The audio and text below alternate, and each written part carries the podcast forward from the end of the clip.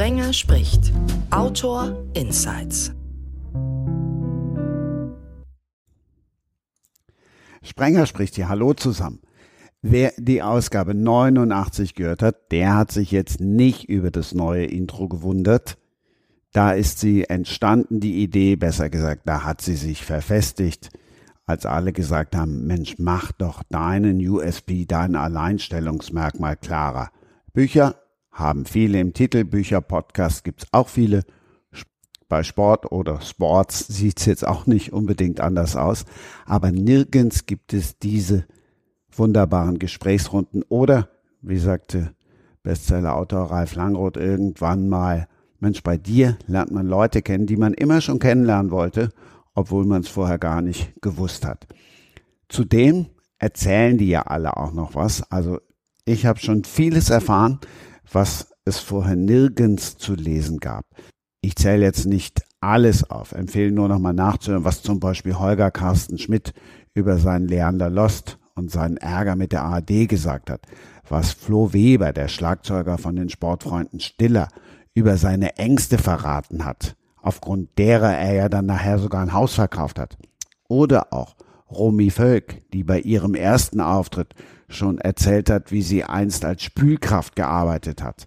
Es ist immer wieder beeindruckend, das sagen alle und das haben wir ja auch in Ausgabe 89 gehört. Und deshalb also Autor Insights. Natürlich werden wir weiter über Bücher sprechen und natürlich werden wir auch weiter über Sport sprechen, aber es steckt eben mehr drin. Den besten Beweis gibt's dann gleich in dieser Ausgabe. Da gibt's drei AutorInnen und dreimal Insights, das verspreche ich euch jetzt schon vorab. Ich freue mich und begrüße zuallererst die Spiegel-Bestseller-Autorin. Ihren Namen habe ich ja gerade schon mal gesagt. Sie war schon mal dabei. Hallo Romy Völk. Hallo und moin aus dem Norden. Romy, Wahnsinn. In Ausgabe 25, da war sie schon mal da. Da hat sie mit ihr bis dato zwar unbekannten Fußballtrainern gesprochen. Heute trifft sie auf eine Kollegin, die sie kennt ja, ja. und sehr gut auch. und wer meine früher regelmäßigen Facebook-Lesetipps gelesen hat, der kennt die auch, weil ich dort wirklich jeden, aber auch wirklich jeden ihrer Krimis wärmstens empfohlen habe. Hallo Susanne Klim. Hallo und moin aus Berlin. Wie so oft habe ich an dieser Runde lange gebastelt und die lange geplant. Und als ich ihm im Mai 2022 geschrieben habe, kam die Antwort prompt. Das klingt alles interessant, aber ich muss mir Ihren Podcast noch anhören. Und dann kam zwei Tage später die nächste Mail und da hat mich nicht nur die Zusage gefreut, sondern deren gesamter Inhalt hat mich mehr als glücklich gemacht. Hallo Peter Probst. Hallo und Servus aus München. Moin, moin kann ich nicht. Das kann kein Bayer. Aber dass die Runde mit Bedacht ausgewählt ist, das kann, das kann jeder. Das kann sogar, wie heißt das I-Dötzchen nochmal in Bayern? Ich habe es wieder vergessen. Was heißt das? I-Dötzchen, derjenige, der eingeschult wird. Keine Ahnung, Erstklassler? Nein, ich weiß es nicht. Aber es mag, mag, mag irgendwie einen Ausdruck geben, der mir nicht geläufig ist, weil ich so zwischen den Generationen bin. Die Kinder sind groß und die Enkel lassen auch noch auf sich warten. Also ich kenne auch I-Dötzchen. Das kenne ich gar nicht. Also bei mir sind es auch äh, Erstklässler oder ja, die keine Ahnung. Okay, einigen wir uns darauf, dass es normalerweise die sind, die nicht lesen können. Und selbst die wüssten sofort, wenn sie eure drei aktuellen Bücher anschauen, Mensch, da hat sich jemand was bei gedacht. Da sprechen wir nachher drüber. Also ihr könnt jetzt alle googeln und die Cover nebeneinander legen. Die Frage, die ich mir dann gestellt habe, als ich drauf geguckt habe und keinmal irgendwo in der Unterzeile Krimi stand, war, ob die drei jetzt keinen Bock mehr auf Krimis haben oder ob Krimis out sind. Und das beginnt Romy Völk, denn die ist die letzte von den dreien, die ihrem mhm. eigentlichen Genre untreu geworden ist. Also, das bin ich ja gar nicht, weil der nächste Krimi ist in Arbeit. Ich schreibe natürlich weiter an meiner Krimireihe. Da ähm, wären jetzt ein paar meiner Fans, glaube ich, ganz schön enttäuscht. Aber es ist einfach so, beim Schreiben, wie es auch im Leben ist. Man braucht halt ab und zu doch mal einen neuen Impuls oder ein bisschen Abwechslung oder einfach mal eine neue Herausforderung, sage ich mal. Und ähm, ja, das, mich hat es ein paar Jahre schon sehr beschäftigt, ähm, die Idee, doch mal aus dem Krimi-Korsett auszusteigen und die etwas leiseren, ruhigeren Töne anzuschlagen und meine Stärken, nämlich ja, Figuren zu entwickeln und atmosphärisch zu schreiben, äh, noch ein bisschen mehr in den Vordergrund äh, zu rücken. Also das war ein großer Wunsch von mir. Und ja, im letzten Herbst ähm, habe ich dann einfach zusammen mit meiner jetzigen Lektorin Lisbeth Körbelin vom Rowold Wunderlich Verlag mh, hm, ja die ersten Schritte gemacht und dann sind wir eigentlich schon in diesen Marathon eingestiegen ähm, und haben zusammen kann ich wirklich so sagen, zusammen diesen Roman ähm, auf die Welt gebracht, der jetzt da ist und der da heißt Die Rückkehr der Kraniche. Ja, und ich bin sehr, sehr stolz drauf, dass dieses neue Buch Baby jetzt da ist und eben mal ein anderes Genre drauf gedruckt ist, nämlich Roman und nicht Kriminalroman. Aber nichtsdestotrotz geht's auch mit meinen Krimis weiter. Äh, ich denke, ich würde es äh, genauso machen wie Romy, wenn ich es im Leben jemals äh, zu einer Krimi-Reihe gebracht hätte. äh, dazu noch äh, zu einer, die, die immer auf der Spiegel-Bestsellerliste steht. Aber das ist mir ja nie vergönnt gewesen. Also ich hatte halt nie Serienfiguren, äh, so Serienermittler, sondern jeder Krimi oder jeder Spannungsroman stand eben halt für sich allein und ähm, Genau, und bei mir ist eben der Schritt zum Roman auch äh, ein, ein, ein viel größerer Bruch, glaube ich, gewesen, weil ich das andere jetzt erstmal nicht vorhabe fortzuführen, sondern äh, genau, einfach wirklich jetzt nochmal einen Neustart äh, versucht habe äh, bei Hansa Blau mit einem neuen Namen, Christina Hauf nochmal, also quasi als, als Debütantin auf den Markt gegangen bin und die Reset-Taste einfach nochmal gedrückt habe.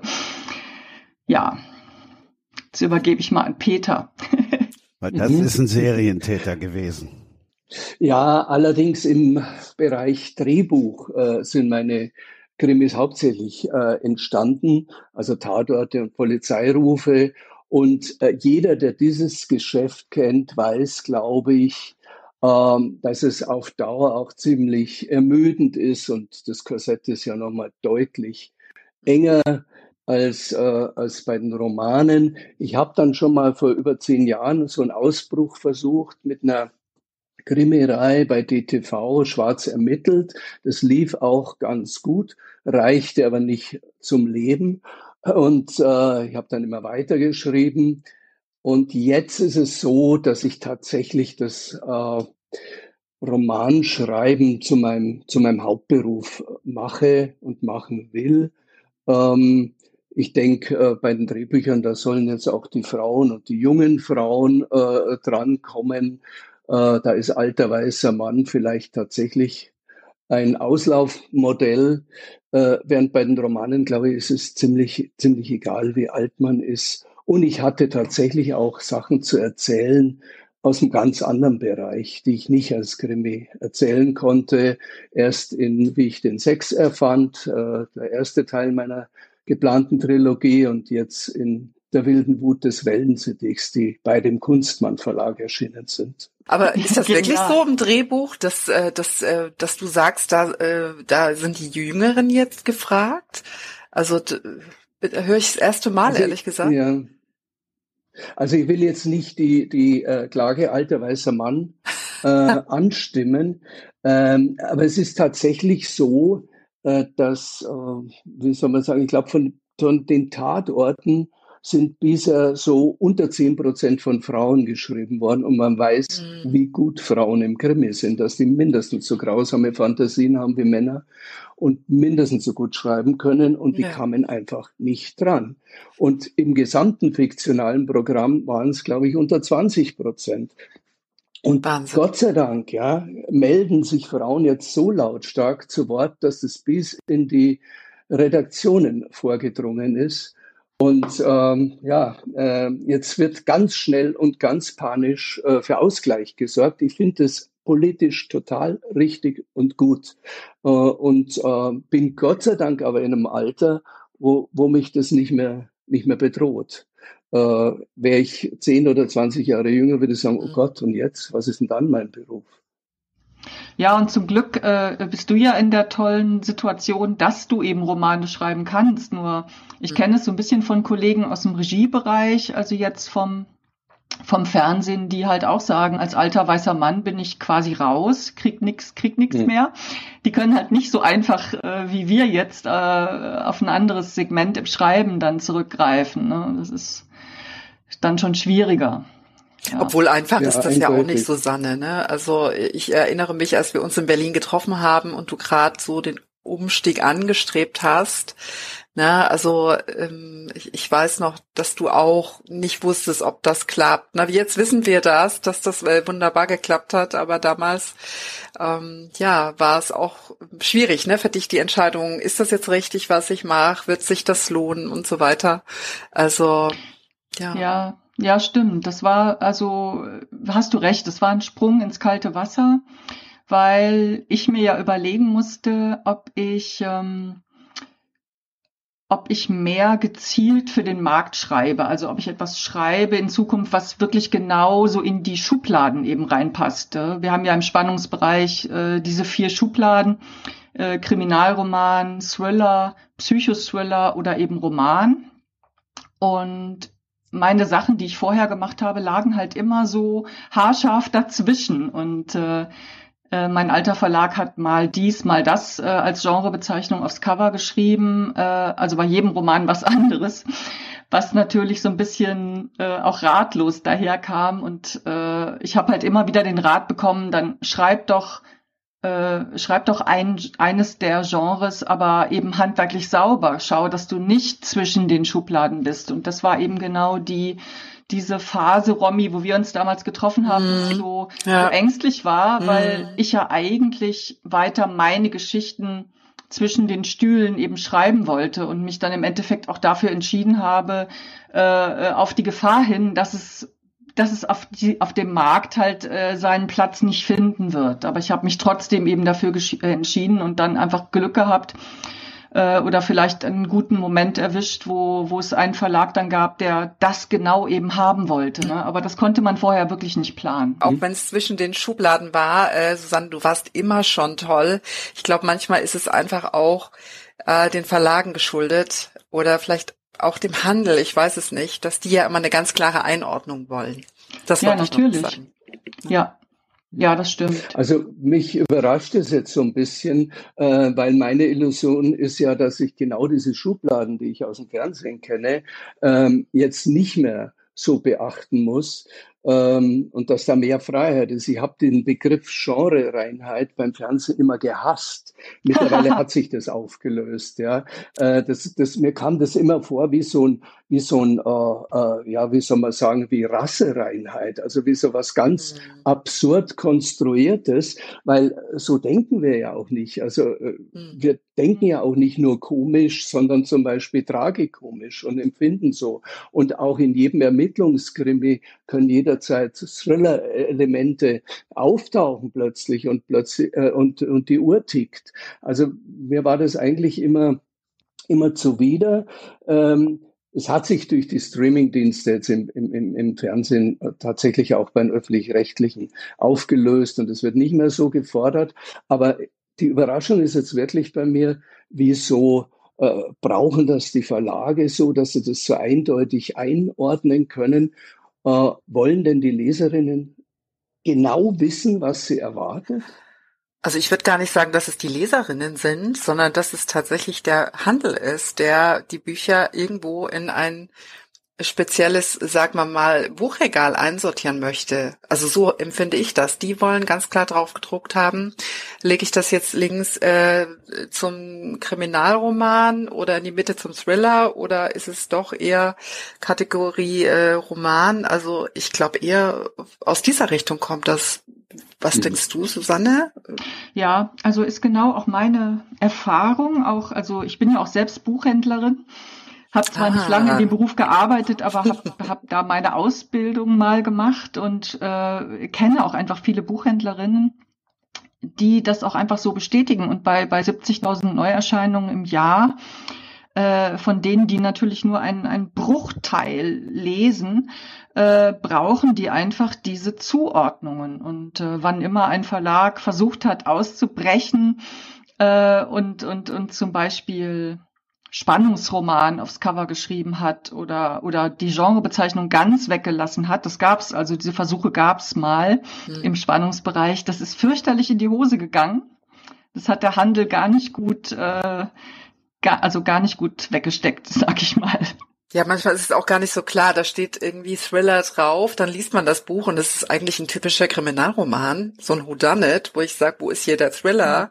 Also da denke ich auch manchmal, dass vom Verlag so ein bisschen damit gespielt wird, ne? Dass die sagen, ah, Thriller läuft gerade richtig gut, drucken wir das mal drauf oder keine Ahnung. Also es ist halt immer so ein Spiel. Äh, ja, jeder muss muss sich da wahrscheinlich auch ausprobieren und ähm, so richtig weiß ich auch nicht, äh, ob wir das brauchen oder ob die Leser das wirklich brauchen, aber offensichtlich, ja, muss man dem Handel doch ganz klar sagen, was, was da jetzt geliefert wird.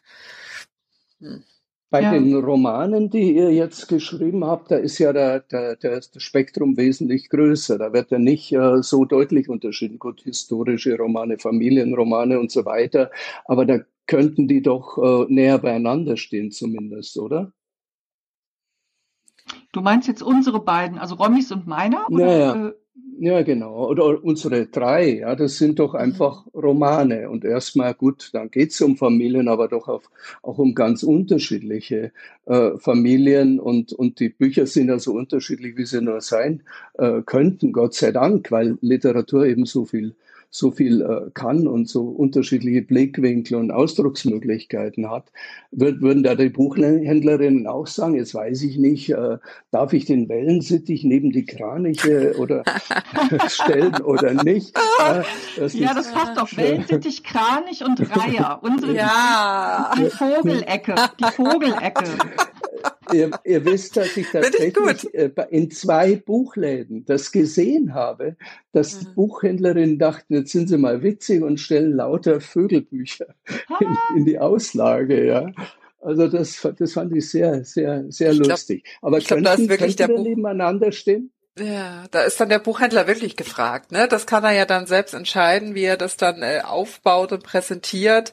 Also bei mir ist ja jetzt kein großer Vogel von auf dem, auf dem Cover. Das ist ja eher der Titel, äh, wie bei Susanne, wo dieser schöne Reiher drauf ist. Ne? Aber mhm. wie gesagt, äh, äh, witzig finde ich das schon, das mal so aufzubauen, so eine richtige Vogelecke.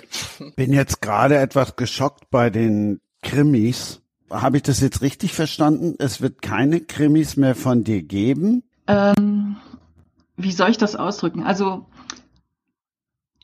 ich bin ursprünglich beim Kriminalroman gelandet, als ich mit dem Schreiben anfing, also wirklich als, als Anfängerin, äh, weil ich dachte, dass ich da so ein Gerüst habe, an dem ich mich entlanghangeln kann, als jemand, der das Handwerk ja noch nicht beherrscht. Und ich fand das sehr beruhigend, dass es eben diese, diese klaren Genre-Regeln und, und äh, Lesererwartungen gab. Also mit dem Mord am Anfang und den Ermittlern falsche Fährten, am Ende wird's aufgeklärt. Also ist ja jedem bis zum Erbrechen bekannt inzwischen. Und das hat mir am Anfang sehr geholfen, mich in dieses Gerüst hineinzubegeben, weil äh, zeitgenössischer Roman, wo man also wirklich alles machen kann, das hätte mich komplett überfordert, äh, äh, als, als Nichtkönnerin da irgendwie einzusteigen. Und die ersten beiden, die ich geschrieben habe, waren eben auch ganz klassische Polizeiermittler. Krimis. Also das hätte sogar eine Reihe werden können. Leider war der Verlag so klein und äh, wurde dann auch äh, geschlossen, dass es da nicht weiterging. Und, äh, und dann habe ich ja schon angefangen, das Genre, äh, also diese Regeln eigentlich zu brechen und, und ähm, äh, die, die Leiche kam dann eben erst auf Seite 232, äh, sag ich mal, ja. Und äh, die Vielleserinnen, die dann auf dem Cover eben Thriller gesehen haben, also es war damals die Beschützerin, mein erster, der dann bei C. Bertelsmann rauskam, die haben dann auf Seite 20 dann ganz verstört dann geschrieben auf Lovely Books, jetzt, jetzt bin ich auf Seite 20, wo ist denn die Leiche? Also äh, damit, damit kamen die irgendwie nicht klar. Es war halt eine völlig andere Form Und was ich natürlich nicht ahnen konnte, war, dass mehrere Monate, wenige Monate später kam Gone Girl auf den Markt von der Gillian Flynn. Das ist euch bestimmt allen ein mhm, Begriff, weil Klar. dieser, mhm. dieser Spannungsroman hat ein neues Genre eröffnet, also die Girl-Titel. Dann kam Girl on the Train, äh, The Girl Before und wie sie alle hießen. Mhm. Und eigentlich war das für meine Stoffe wie eine Art roter Teppich weil das genau diese Geschichten waren, weibliche Hauptfigur, unzuverlässige Erzählerin, eine, eine, eine untypische äh, Erzählform im Spannungsbereich, psychologische Spannung. Äh, aber da ist das halt vom Verlag nicht als das genommen worden, was man damit hätte machen können. Die haben dann lieber in den USA oder in Großbritannien äh, Autorinnen eingekauft, die sowas machen. Und das hat mich dann irgendwann so verbittert, ich sage es jetzt mal in unserer Runde ganz offen, dass ich dachte, okay, dann, ähm, dann kann ich jetzt auch dieses äh, das Morden auch weglassen und einfach meine Geschichten auch ohne ohne ein, ein tödliches Verbrechen erzählen oder so, weil das eigentlich auch immer das war, was mich am wenigsten daran interessiert hat. Also eigentlich mehr die psychologischen Abgründe, die Beziehungen, weniger dieses Verbrechen, was ja im, im, im Spannungsgenre ein, ein Muss ist. Das wisst ihr ja auch. Das habe ich bei Lügenmeer mhm. schon ge gemerkt, ne, als ich das gelesen habe. Ich fand es großartig. Aber da habe ich schon so gedacht, ähm, ja, irgendwie sucht sie hier einen Ausgang. Also ja, äh, ja das war ohne dass du es mir damals erzählt hattest, also äh, wusste ich, äh, du entwickelst dich in, in eine andere Richtung. Und das ist ja auch das Spannende, ne? Also ich, äh, wie gesagt, bleibe ja dem Krimi treu, aber merke halt, ähm, dass ich in den letzten zwei Jahren, ob das jetzt durch die Pandemie und den Krieg ist, ähm, kann ich nicht genau sagen oder eine gewisse Erschöpfung. Ich bin so ein bisschen Krimi-müde gerade, auch beim Lesen. Also ich lese jetzt viel mehr Romane, äh, ganz selten noch ein Krimi. Das gab es bei mir früher gar nicht. Da habe ich zu 90 Prozent Krimis gelesen. Vielleicht kommt das auch daher, also dieser Wunsch, äh, diese leisen Töne anzuschlagen. Ja, mal gucken, wo sich das hinentwickelt in den nächsten Jahren. Peter, liest du denn noch Krimis? Ich lese keine Krimis mehr, offen ah. gesprochen. Ähm, es kann, es kann schon wieder geschehen. Ähm, ich habe so unendlich äh, viel geschrieben, dass ich überhaupt sehr wenig lesen konnte, ganz grundsätzlich. Und habe jetzt für mich äh, die Hörbücher entdeckt. Äh, da macht's nichts, wenn man so wortmüde ist. Äh, das mache ich morgens beim Walken. Einfach eine Stunde, eineinhalb mhm. Stunden höre ich Hörbücher. Und ähm, das ist äh, das ist für mich die Chance, was, was, was, äh, ja, mir nach, was nachzuholen, was ich, was ich in den letzten Jahren versäumt habe, weil ich einfach Zehntausende von Seiten geschrieben habe, Drehbuchseiten, also das sind ja kürzer. Und ähm, da bin ich jetzt tatsächlich bei, ich weiß nicht, Jana Gihara, Franzen mhm. äh, und, und diesen ganzen Tissy Boyle aktuell. Ähm, und, und bin völlig weg, ja, was man, was man für Welten sich eröffnen kann durchs Schreiben und durchs Zuhören. Und ich hoffe natürlich, dass ich dann wieder äh, zu Büchern zurückkehre, die ich in Händen, in Händen halten kann. Krimis sind es tatsächlich gerade weniger, kommt ein bisschen auch daher, dass man im Lockdown natürlich sehr viel äh, Netflix-Krimis äh, geguckt hat und und es reicht dann irgendwie. Man, man hat es irgendwie begriffen und, und äh, ja, der Erkenntnisgewinn ist relativ äh, gering dann letztlich. Äh, aber ich habe noch eine, eine, eine, Frage, die mich interessieren wird bei euch auch als, als äh, erfahrenen Kolleginnen, wenn man so zurückblickt, äh, inwieweit der Erfolg oder der Misserfolg eigentlich unsere Karrieren äh, definiert hat. Haben wir manchmal Sachen nur gemacht, weil sie erfolgreich waren und andere Sachen zu schnell sein lassen, äh, weil sie nicht so erfolgreich waren? Ja, also ich äh, für meinen Teil schreibe ja schon sehr viel länger Krimi, ähm, Krimis, als ich Erfolg habe. Also ich bin seit über 20 Jahren äh, dabei, habe äh, wirklich sehr erfolgreich jetzt äh, diese äh, Elbmarsch-Krimi-Reihe äh, oder schreibt die, die läuft wirklich gut.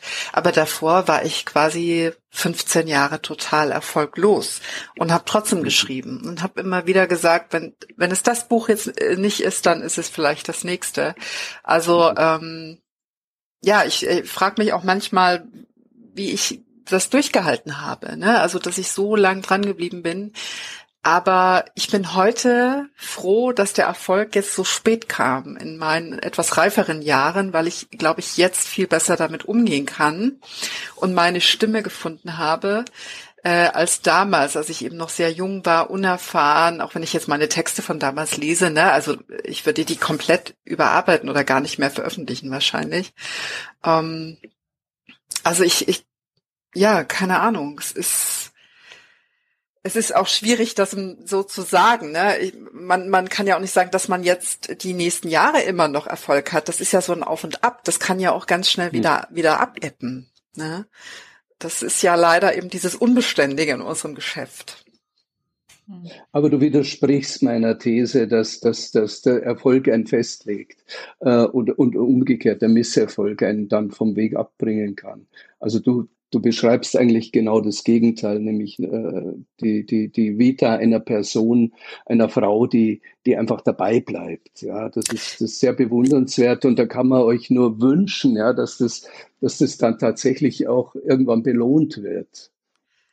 Ja, ich glaube, man muss es wirklich wollen. Ne? Ähm, also bei mir war das immer klar, dass ich schreiben will und dass es mir Spaß macht. Und auch als der Erfolg nicht da war, ich habe trotzdem weitergemacht, weil ich Freude daran hatte und auch damit rauszugehen und auch wenn das Publikum klein war. Ne? Also es war immer dieser große Wunsch da, irgendwann vom Schreiben leben zu können, aber mir war auch klar, dass das fast ein Ding der Unmöglichkeit ist. Ne? Wir kennen mhm. die Zahlen, wie viel wirklich hier in Deutschland vom Schreiben leben können. Ähm, mhm. Also ich glaube, es lag so in mir drin, das äh, ja zu tun. Dass es letztendlich geklappt hat, das war natürlich ein großer äh, glücklicher Umstand, aber ich glaube, ich hätte trotzdem weitergeschrieben. Ich weiß nicht, wie es bei hm. dir war, Susanne oder Peter, wie, wie, erzählt ihr doch mal. Also ich hätte, ich hatte einen Punkt erreicht jetzt äh, vor dem Wechsel zu Hansa, wo ich ähm, mir auch hätte vorstellen können, beruflich noch mal was anderes zu machen. Also ah.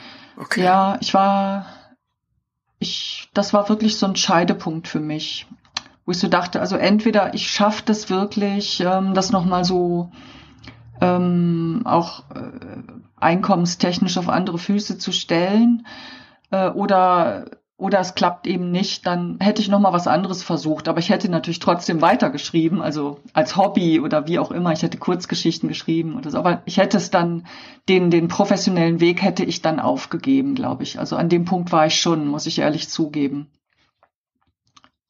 Also ich habe ja vorher vielleicht noch dazu, ich habe ja hauptberuflich was anderes gemacht. Ne? Ich habe nicht vom Schreiben gelebt, klar. Ich habe ja Jura studiert, war in der, in der Wirtschaft und habe halt nebenbei geschrieben und habe dann irgendwann vor mhm. fünf Jahren, nee, das ist schon länger her, vor zehn Jahren sogar schon gesagt, so ich probiere das jetzt. Auch wenn ich scheitere, ich will jetzt einfach das mal ausprobieren. Ähm, und wäre dann aber wahrscheinlich wieder zurück in meinen alten Beruf gegangen, wenn es nicht geklappt hätte. Ne? Also so. Mhm. Und bei dir, Peter, du ja, hast wahrscheinlich mit den Drehbüchern natürlich äh, dich finanziert, so habe ich das verstanden, oder? Genau, ich konnt, konnte immer davon leben, als ganz jung schon. Ähm, da habe ich dann sehr, sehr bescheiden gelebt und nebenbei noch so ein bisschen Musik in der Fußgängerzone gemacht und, oh. und, und, und übersetzt und ich weiß nicht was alles. Aber dass ich vom Schreiben leben will, äh, war mir immer, war mir immer klar. Also schon, schon mit 20 Jahren war, war das mein Ziel. Ähm, dann bin ich eben in diesen Drehbuchbereich äh, gekommen und da dann relativ schnell zu den Krimis. Und die sind ja leichter zu realisieren als, als, als andere Dinge. Ich habe eigentlich gleichzeitig zu meinem ersten Tatort auch eine, einen Episodenfilm, eine Komödie geschrieben, ähm, die war die kam nicht gut an, ja, und, und, und der Tatort kam halt ganz wunderbar an und von da an war klar, das meinte ich, andere legen eigentlich fest, was du, was du machst. Also in meinem Fall war es jedenfalls so, da ging das halt dann unaufhörlich äh, weiter. Ich hatte immer mehr, mehr Anfragen als, äh, als ich überhaupt bewältigen konnte und konnte, konnten es aussuchen. Ähm, aber gleichzeitig war immer so ein Wunsch da, ähm, halt Romane zu schreiben. Und lustigerweise ähm, ist es mir dann bei meiner Frau äh, gelungen, dass ich die noch, bevor ich es gemacht habe, überzeugt habe, dass sie das machen soll, dass sie aus ihrem Fernseh, aus ihrer mhm. Fernseh-Talkshow-Geschichte äh, äh, äh, zum Teil rausgeht und, und eben auch mit mit, äh, mit Romanen äh, beginnt und das hat bei ihr dann ganz wunderbar funktioniert und ich habe immer gesagt, ich komme danach, ich komme danach, muss noch ein paar Tage die Polizei rufen und den einen oder anderen historischen Film schreiben. Ja.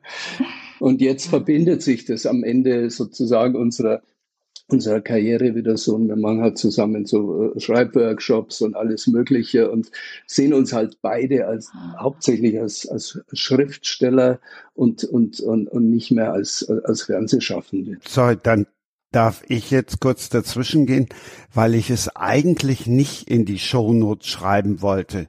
Das hätte ich andersrum genauso wenig getan, weil ich finde, die Frau von oder der Mann von, finde ich beides gleich doof.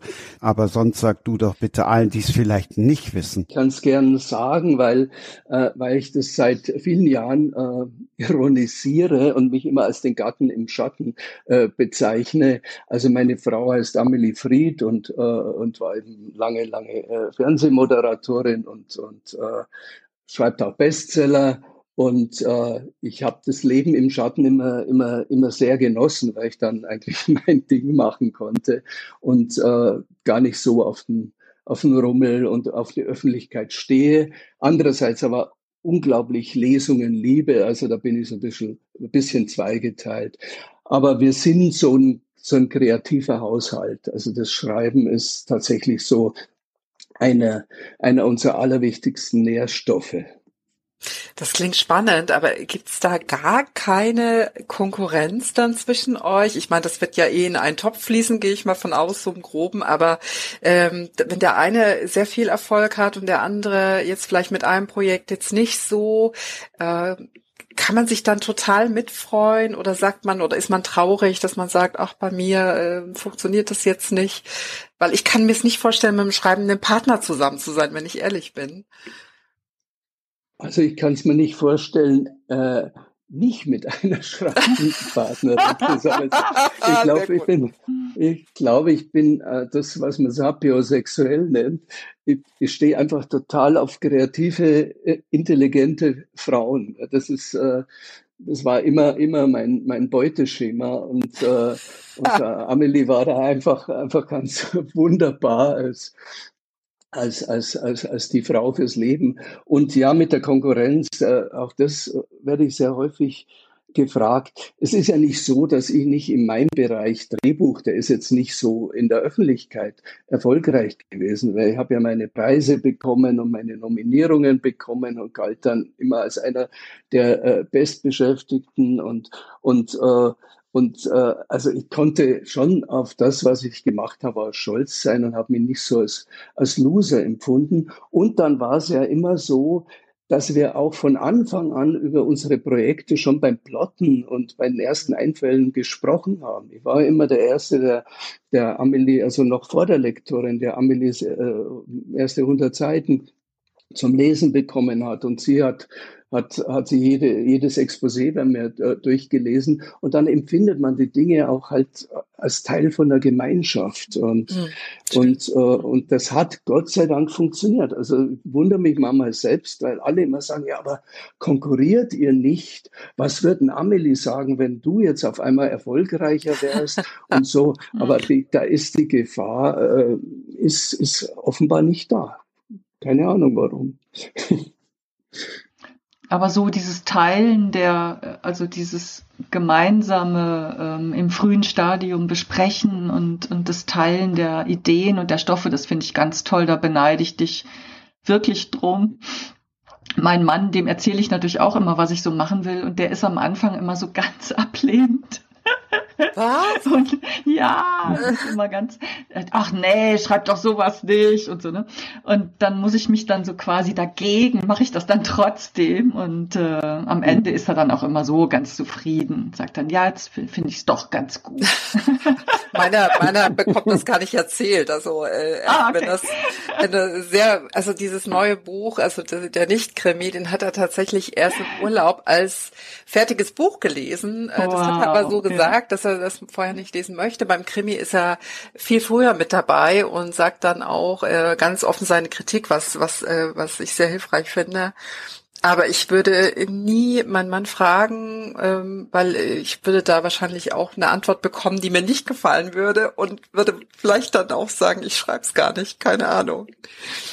Aber spannend. Naja, in dem, in dem aktuellen Fall musste ich ihn ja fragen, weil ich äh, ja, ja. einen Segelbootroman schreiben wollte und er ist ja hier der Hm.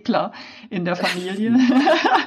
und da hat er gesagt, er will nicht? Na. Ja, hat er gesagt, ach nee, mach doch sowas nicht. er hat mir dann aber brav geholfen bei allen inhaltlichen Fragen. Also wäre ohne ihn jetzt schlicht gar nicht gegangen, sag ich mal. Ne? Steht ja, auch dick in klar. der Danksagung drin.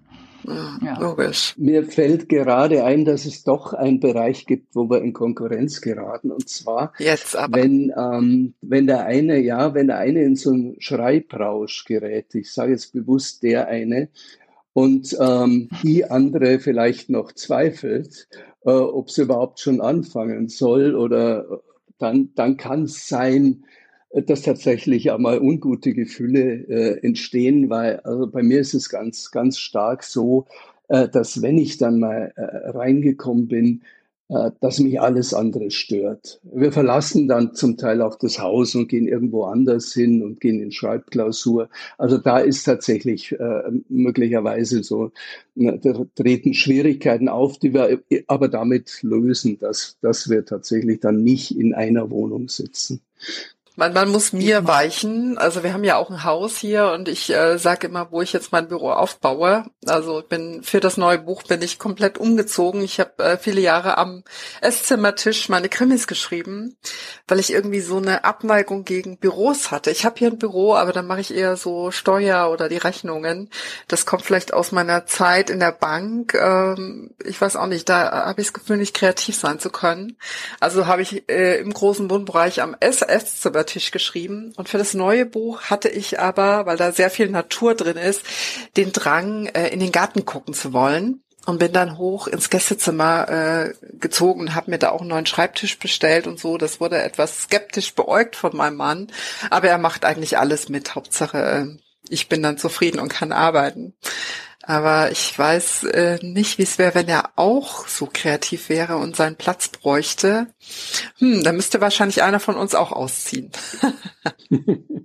Äh, wie ist denn das überhaupt bei euch? Äh, äh, wohin müsst ihr schauen, wenn ihr schreibt? Also du sagst jetzt gerade einen Blick in die Weite. Ist das eigentlich Bedingung äh, fürs, fürs Schreiben oder geht's auch, wenn man auf eine Wand schaut? Oh, wisst ihr was? Das ist mal ein Cliffhanger. Wenn wir schon nicht bei Krimis sind, dann finde ich, ist das doch so ein Roman, also ein romantischer Cliffhanger. Schatz, ich bin neu verliebt. Was? Da drüben. Das ist er. Aber das ist ein Auto. Ja, eben. Mit ihm habe ich alles richtig gemacht. Wunschauto einfach kaufen, verkaufen oder leasen. Bei Autoscout24. Alles richtig gemacht vernimmt sich, was man will. Dann wilde Gerüchte entstanden. Fast nichts davon stimmt. Tatort. Sport. Wenn Sporthelden zu Tätern oder Opfern werden, ermittelt Malte Asmus auf meinsportpodcast.de. Folge dem True Crime Podcast, denn manchmal ist Sport tatsächlich Mord. Nicht nur für Sportfans. Peter wollte wissen, worauf wird geguckt, wenn ihr schreibt? Bevor ihr das beantwortet, möchte ich noch wissen, weil ja, ich bereite mich ja wirklich immer vor und dann kriege ich trotzdem Sachen zu hören, die ich in meinem Leben nicht vorher gehört habe, geschweige denn gelesen habe. Peter, mit welchem Instrument hast du in der Fußgängerzone gestanden? Mit einer ganz normalen Gitarre. Ähm, einer Western-Gitarre, glaube ich, erst. Und ich habe dazu meine äh, selbstverfassten Lieder gesungen im Dialekt äh, und Rhythm and Blues äh, dazu äh, geklampft. Okay, während die Damen jetzt die Antwort geben mit dem Blick auf die Wand, holst du die Gitarre. Ja. Die gibt's nicht mehr. Die ist mir geklaut worden. Das hätte ich jetzt auch gesagt, Peter. also. Die ist mir auf eine sehr äh, lustige Weise geklaut worden. Ich kam 2015 auf die Idee, äh, mit Amelie in einem äh, Heim für äh, unbegleitete minderjährige Flüchtlinge eine Weihnachtsfeier auszurichten und ähm, mhm. plötzlich weg, nachdem ich ihnen vorher Weihnachtslieder vorgesungen hatte. Und ähm, ja, äh, wenn man den Hintergrund von mancher Flucht sieht, dann hätte ich mir diese Gitarre, die da so achtlos im Eck stand, auch entwendet. Und, ähm, und hat äh, mich dann einer gewissen äh, Naivität überführt. Wahrscheinlich habe ich mich äh, mehr beglückt, Weihnachtslieder singend, als die äh, jungen Männer aus Somalia und Afghanistan und wo sie überall her waren. Seitdem gibt es keine Gitarre mehr und ich glaube, es ist auch für manchen in meiner Umgebung eine Erlösung. Ja, jetzt muss man, glaube ich, die andere Frage beantworten, ne? Ähm, ja. Also bei mir ja, ist es ganz klar, ja. wenn ich ähm, schon mal so den ähm, Blick in den Garten erwähnt habe, äh, dass ich äh, keine Wände ertrage beim Schreiben.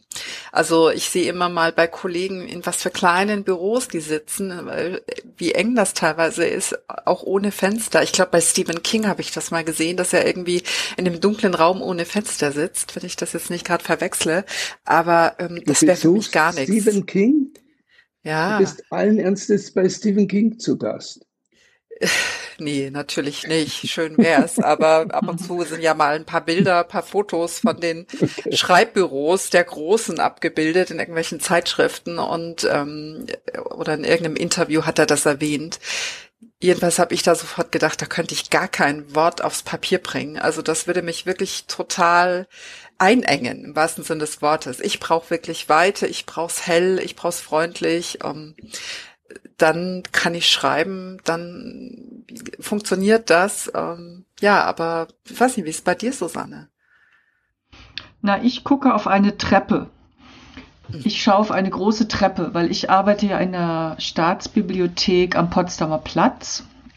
Seit über zehn Jahren schreibe ich da meine Romane und äh, ich habe meinen Lieblingsplatz, also es ist nicht mein fester Platz, aber wenn man morgens früh genug da ist, dann kriegt man seinen Lieblingsplatz. Und das ist der Platz, wo ich die große Treppe im Blick habe, wo die Leute also raufkommen und wieder runtergehen. Also es ist ein ständiges, ein Strom an Menschen, es ist immer Bewegung und gleichzeitig ist es absolut still natürlich, weil alle arbeiten ja ganz still an ihren Sachen, die Studenten, Studentinnen, zwischen denen ich da sitze, sind ja tausende von Arbeitsplätzen.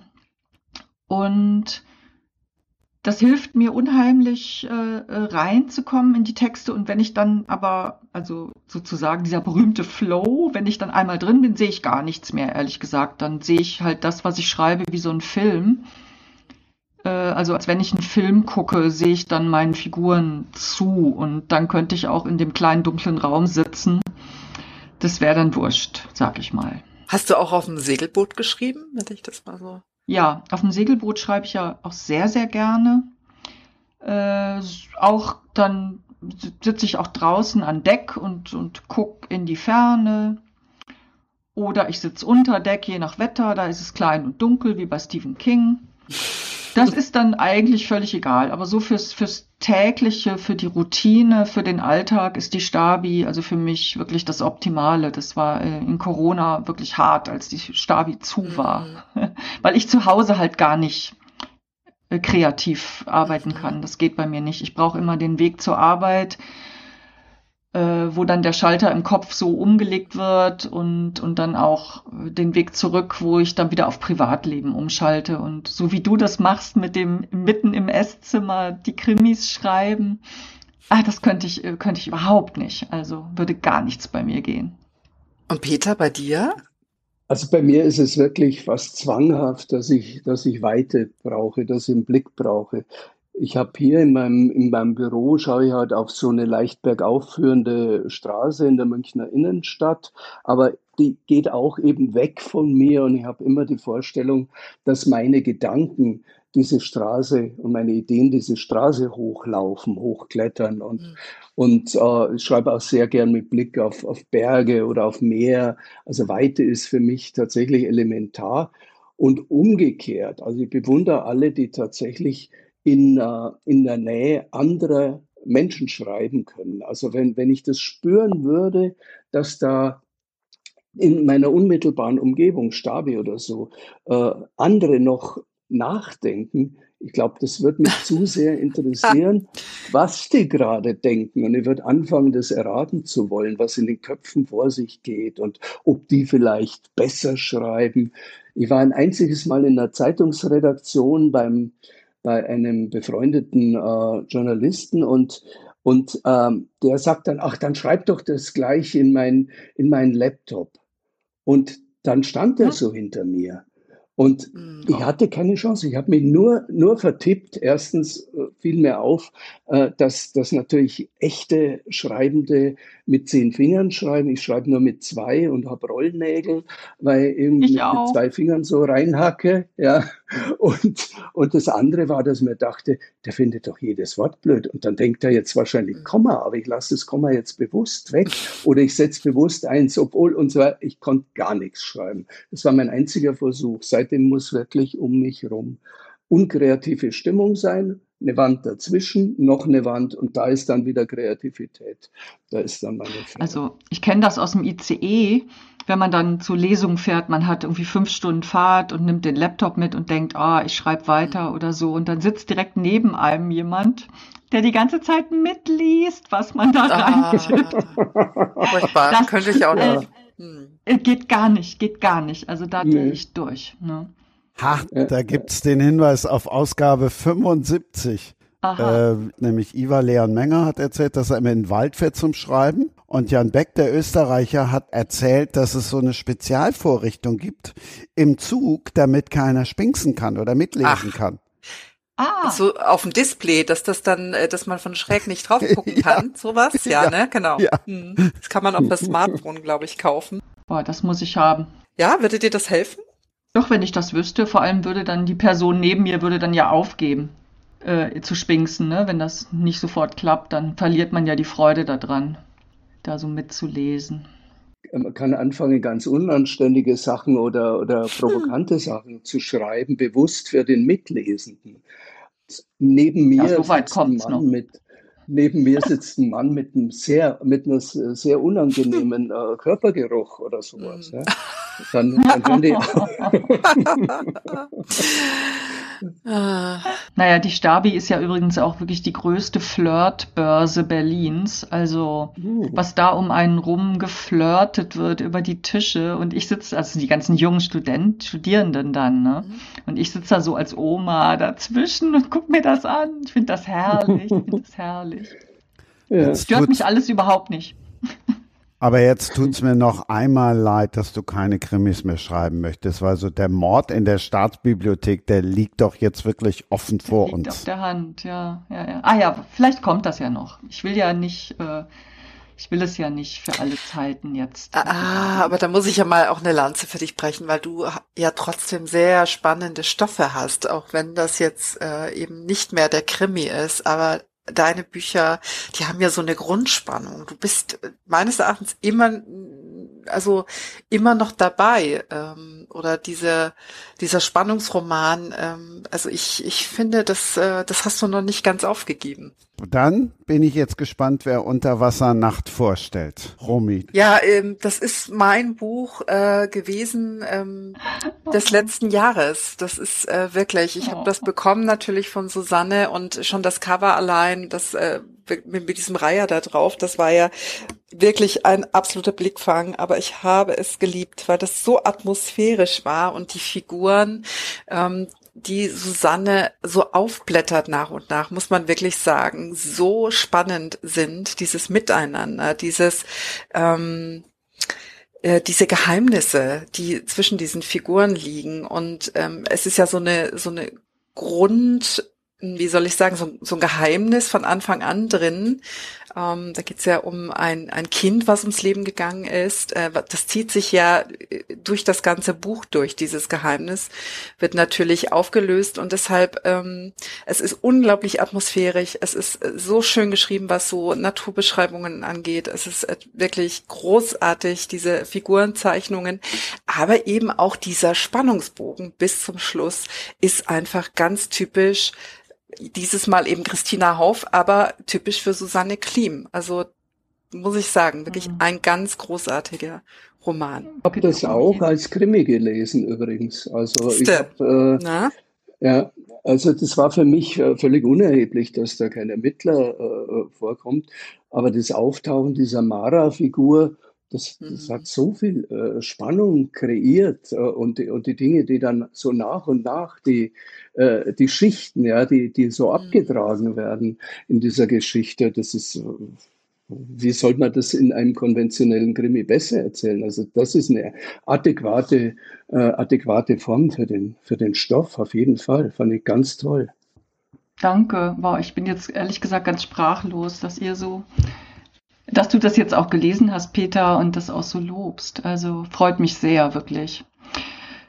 Ähm, das ist jetzt auch also optioniert für eine Verfilmung und interessanterweise ah, äh, wird ah. das wirklich mhm. ähm, eher in Richtung Drama gehen, also ein mhm. leises, feines, Klar. psychologisches Drama. Mhm. Und ich glaube, die Drehbuchautorin interessiert sich weniger für die für diese Spannungselemente, die ich eingebaut habe, als für mhm. dieses äh, Zusammenleben auf dem Hof. Also ich kann ja vielleicht mal so in zwei Sätzen sagen, worum es geht für die, mhm. die jetzt mithören, die gar nicht wissen, wo das spielt äh, und worum es da geht. Also es ist eine Geschichte, die im Wendland spielt, an der Elbe, ziemlich nah übrigens an Gorleben, also an dem nuklearen Entsorgungszentrum, was ja jetzt schon wieder Geschichte ist, aber zu der Zeit, als ich das geschrieben habe, war das noch aktuell.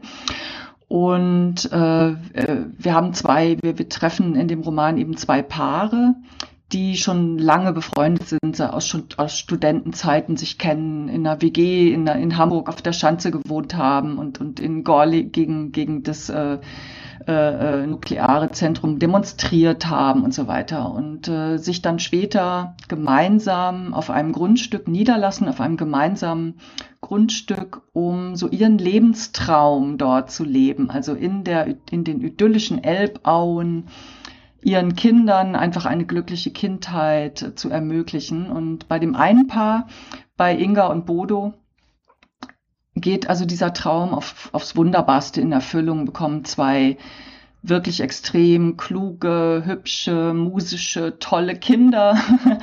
Und bei dem anderen Paar, bei, äh, bei Sophie und Thies, äh, geht der, wird der Traum eben nicht wahr. Ihr Sohn Aaron ist also von Anfang an irgendwie ein, ja, irgendwie ein Quertreiber in dieser Bullabü-Atmosphäre. Der kann sich da in die Gemeinschaft nicht so einleben. Der hat ein hohes Aggressionspotenzial und die Eltern wissen eigentlich nicht genau, was mit ihm los ist. Und es wird schlimmer, als er in den Kindergarten kommt, dann in die Schule kommt. Es gibt nur Probleme mit Aaron und der ertrinkt dann eben mit elf Jahren, wie Romy ja eben schon sagte, der ertrinkt unter mysteriösen Umständen in der Elbe.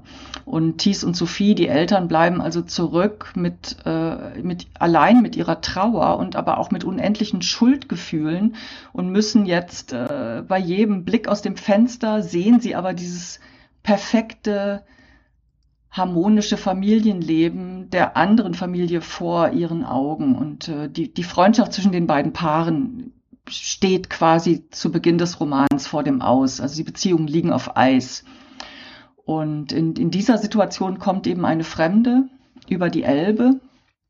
Es ist diese Mara, die Peter eben schon erwähnt hat. Und Mara gelingt es also mit allen auf diesem Hof in Kontakt zu kommen. Eine sehr zugewandte, sensible, einfühlsame Frau.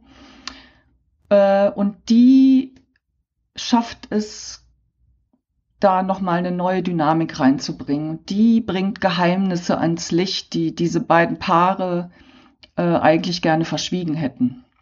nach außen, aber auch vor allem vor sich selbst. Also es ist so, ein, so, eine Geschichte, wo es ganz stark um Lebenslügen geht und um die Frage, wie man eigentlich weiterlebt, wenn der, wenn der große Lebenstraum zerplatzt ist, woher man den Mut nimmt, weiterzumachen. Ja, noch dazu ganz großartig geschrieben. Also wirklich mit, äh, mit einem Einfühlungsvermögen für die Figuren, dass man das Gefühl hat, dass man wirklich ganz, ganz nah dran ist. Also tolles, tolles Buch.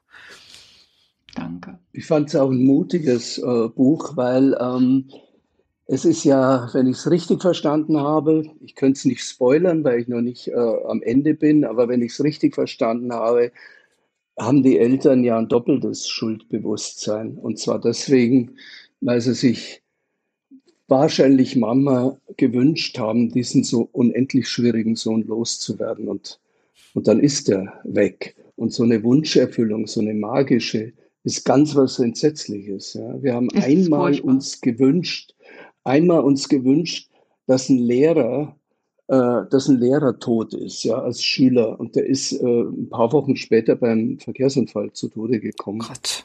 Und das war so, als hätten wir das verschuldet, mhm. ja, weil unser, ja, ja. Äh, äh, unser Wunsch, äh, unser magischer, infantiler Wunsch, ja, der sich plötzlich erfüllt hat. Und das ist, äh, war für mich unendlich spannend. Ja. Also in, in deinem Buch jetzt, äh, Susanne, hm. nicht bei meinem Lehrer.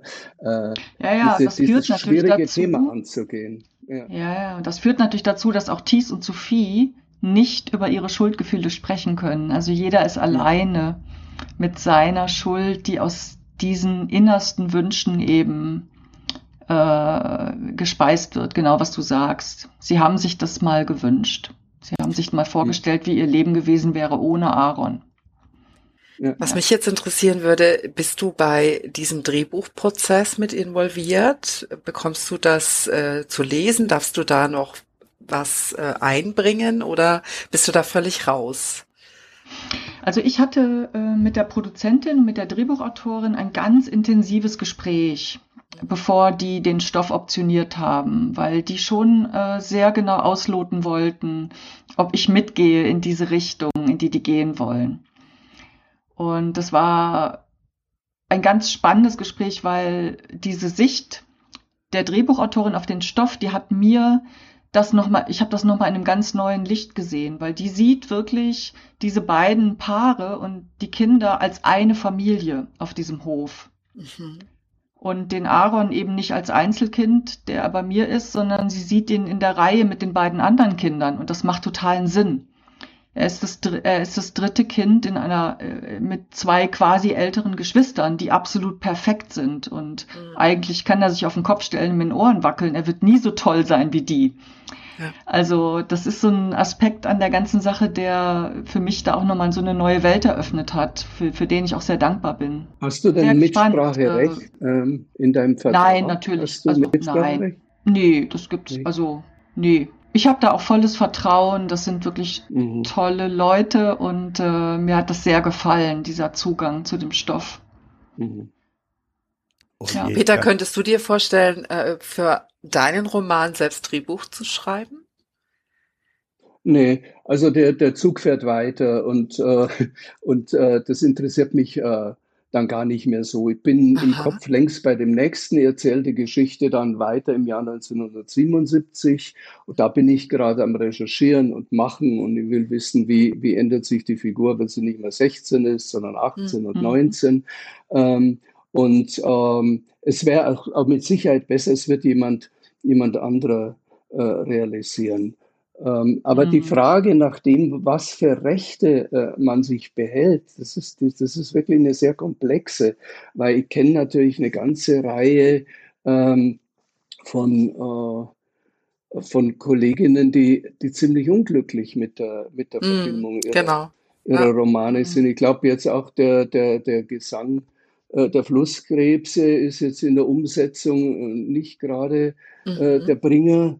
Ähm, der, der Film sollte schon deutlich schlechter sein als dieses, dieses Buch, äh, das auf mich so einen ganz äh, starken Sog entwickelt hat. Und so passiert es eigentlich sehr häufig. Und das ist die Frage, äh, könnten Autorinnen das, das verhindern, wenn sie sagen, Moment mal, jetzt macht ihr gerade was, was, was dem, dem Stoff schadet oder der Dramaturgie schadet oder was gegen die Psychologie meiner Figuren geht. Jetzt macht er die ohne Not eindimensional.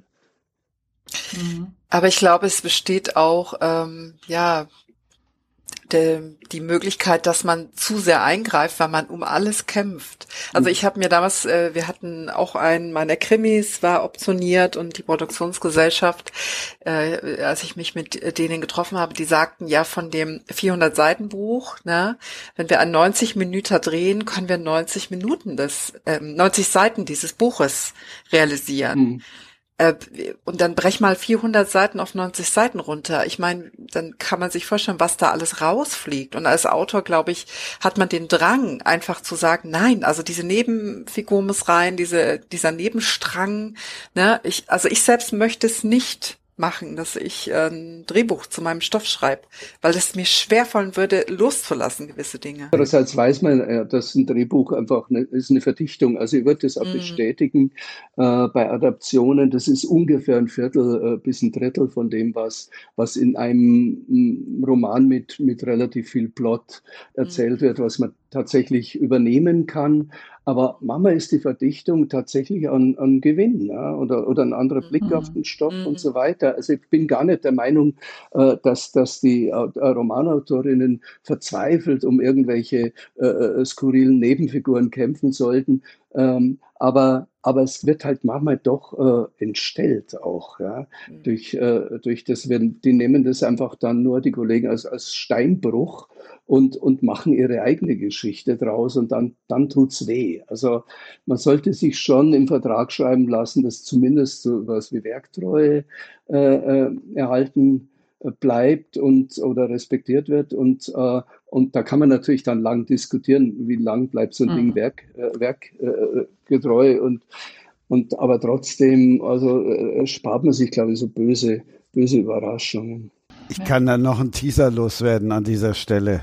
Ausgabe oh ja. 66, das große Osterspecial, wo Holger Carsten Schmidt, der Mann, der die Toten mhm. von Marno geschrieben mhm. hat, wo er erzählt, dass seine Frau ihm erlaubt hat zu sagen, pass auf, wir verkaufen das Haus, wenn du dich verklagen willst. Letztlich hat er dann alles so umgesetzt, wie er es haben wollte. Er hat ja einen tollen Namen, ne? Also der ist ja sowohl als Drehbuchautor als eben auch als Romanautor unglaublich äh, erfolgreich und ähm, ja, mit ihm legt man sich da wahrscheinlich auch nicht gern an, aber wenn jemand halt äh, erstmal in diese Position will, ähm, und äh, ich höre immer wieder, ne, ich habe selbst noch nie Drehbuch geschrieben, ich möchte es auch ehrlich gesagt nicht, aber ich höre von Freunden, die das tun, wie hart das äh, Geschäft ist und wie wie es dazu geht, also wie ich, wie soll ich sagen, also wie wie auch der Ton ist, ne? Also da sind wir Romanautoren, glaube ich, auch viel zu sensibel, so schätze ich mich ein, damit könnte ich gar nicht umgehen. Ne? Wer sich da alles einmischt und wie oft dieses Drehbuch noch äh, umgeschrieben wird und welche Fassung am Ende verfilmt wird, das ist ja der Wahnsinn. Das äh, würde ich gar nicht ertragen, ehrlich gesagt. Also ich glaube, alle Drehbuchautoren und Autorinnen träumen davon, Romane zu schreiben, weil sie gehört haben, dass der Respekt, der mhm. ihnen entgegengebracht wird, dann mhm. deutlich größer ist. Das ja. ist tatsächlich so, dass dass ja die Hälfte aller Gespräche beginnt damit, dass irgendjemand sagt, also ich habe mich gelangweilt oder was ist denn da in dich gefahren? Da warst du ja was schlecht drauf, als du das mm. Buch geschrieben hast. So als Beginn eines Gesprächs, das von der zweiten zur dritten Drehbuchfassung führen soll, wo jede Kreativität sofort erstickt wird. Ja. Und ja. Äh, oh ich habe dann öfter gesagt, so, jetzt fangen wir nochmal bei Null an und ihr sagt erstmal, was euch gefallen hat. Sonst funktioniert das nicht mit uns, sonst ist es kontraproduktiv, was wir, ja. was wir hier veranstalten. Und ich sage ich habe ja auf, äh, äh, bin ja auch Dozent äh, für, für äh, Studierende an Filmhochschulen und sage ihnen dann auch immer, das der Respekt vor, vor dem, was da jemand äh, aufs Papier bringt, der ist so wahnsinnig wichtig. Der entscheidet letztlich mit drüber, ob ihr am Ende ein gutes Produkt habt.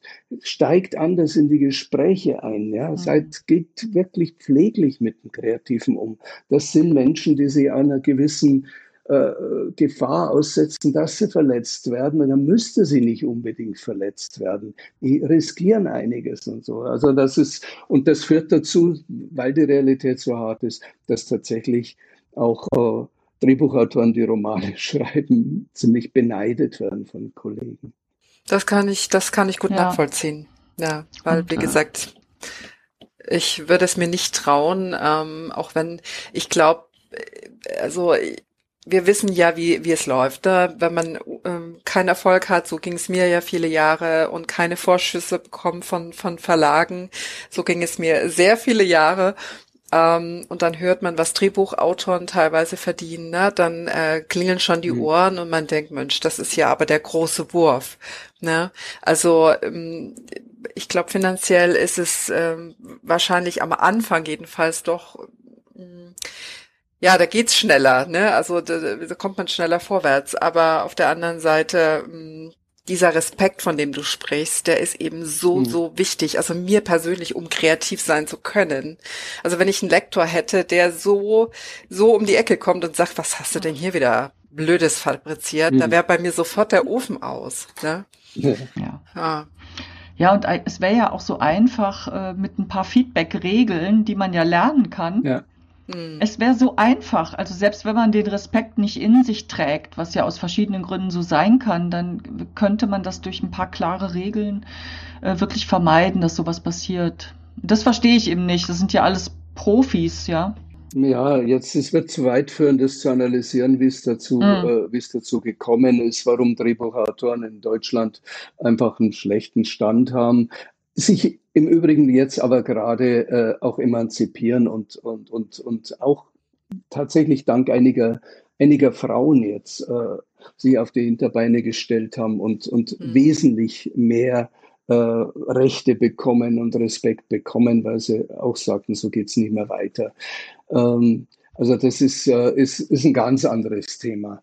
Ähm, mm, aber, mm. aber wie gesagt, ich habe einmal, einmal so ein, so ein Workshop für, für äh, Drehbuchautorinnen gemacht, äh, also es waren hauptsächlich Männer, äh, äh, die Romanautoren werden wollten. Und da ging's hm. ging's immer um Respekt. Da haben viele gesagt, ach, da würde ich doch auf Geld verzichten, wenn das tatsächlich so ist, dass mir jemand sagt, jetzt schreib erstmal das, was dir wichtig ist. Lass es einfach raus und, und nicht, ah, wir brauchen aber ein bestimmtes Format und nee, was, die Leiche kommt nach 10 oder nach 20 Minuten, vergiss es, wir brauchen es innerhalb von den, äh, der ersten fünf Minuten und so weiter. Mhm. Also das ist, äh, ja, aber ich glaube, das ist dann auch so schnell dahingesagt, ne? Weil ich kenne einige Drehbuchautoren, mhm. die umgestiegen sind auf Roman und wo ich den ähm, ja gemerkt habe, wie enttäuscht sie waren, dass sie nicht sofort auf die Bestsellerlisten gegangen sind oder dass das sofort der große, auch finanzielle Erfolg war. Die konnten das gar nicht fassen. Ne? Also das ist schon hart, äh, Romanautor zu sein und sich dort seinen mhm.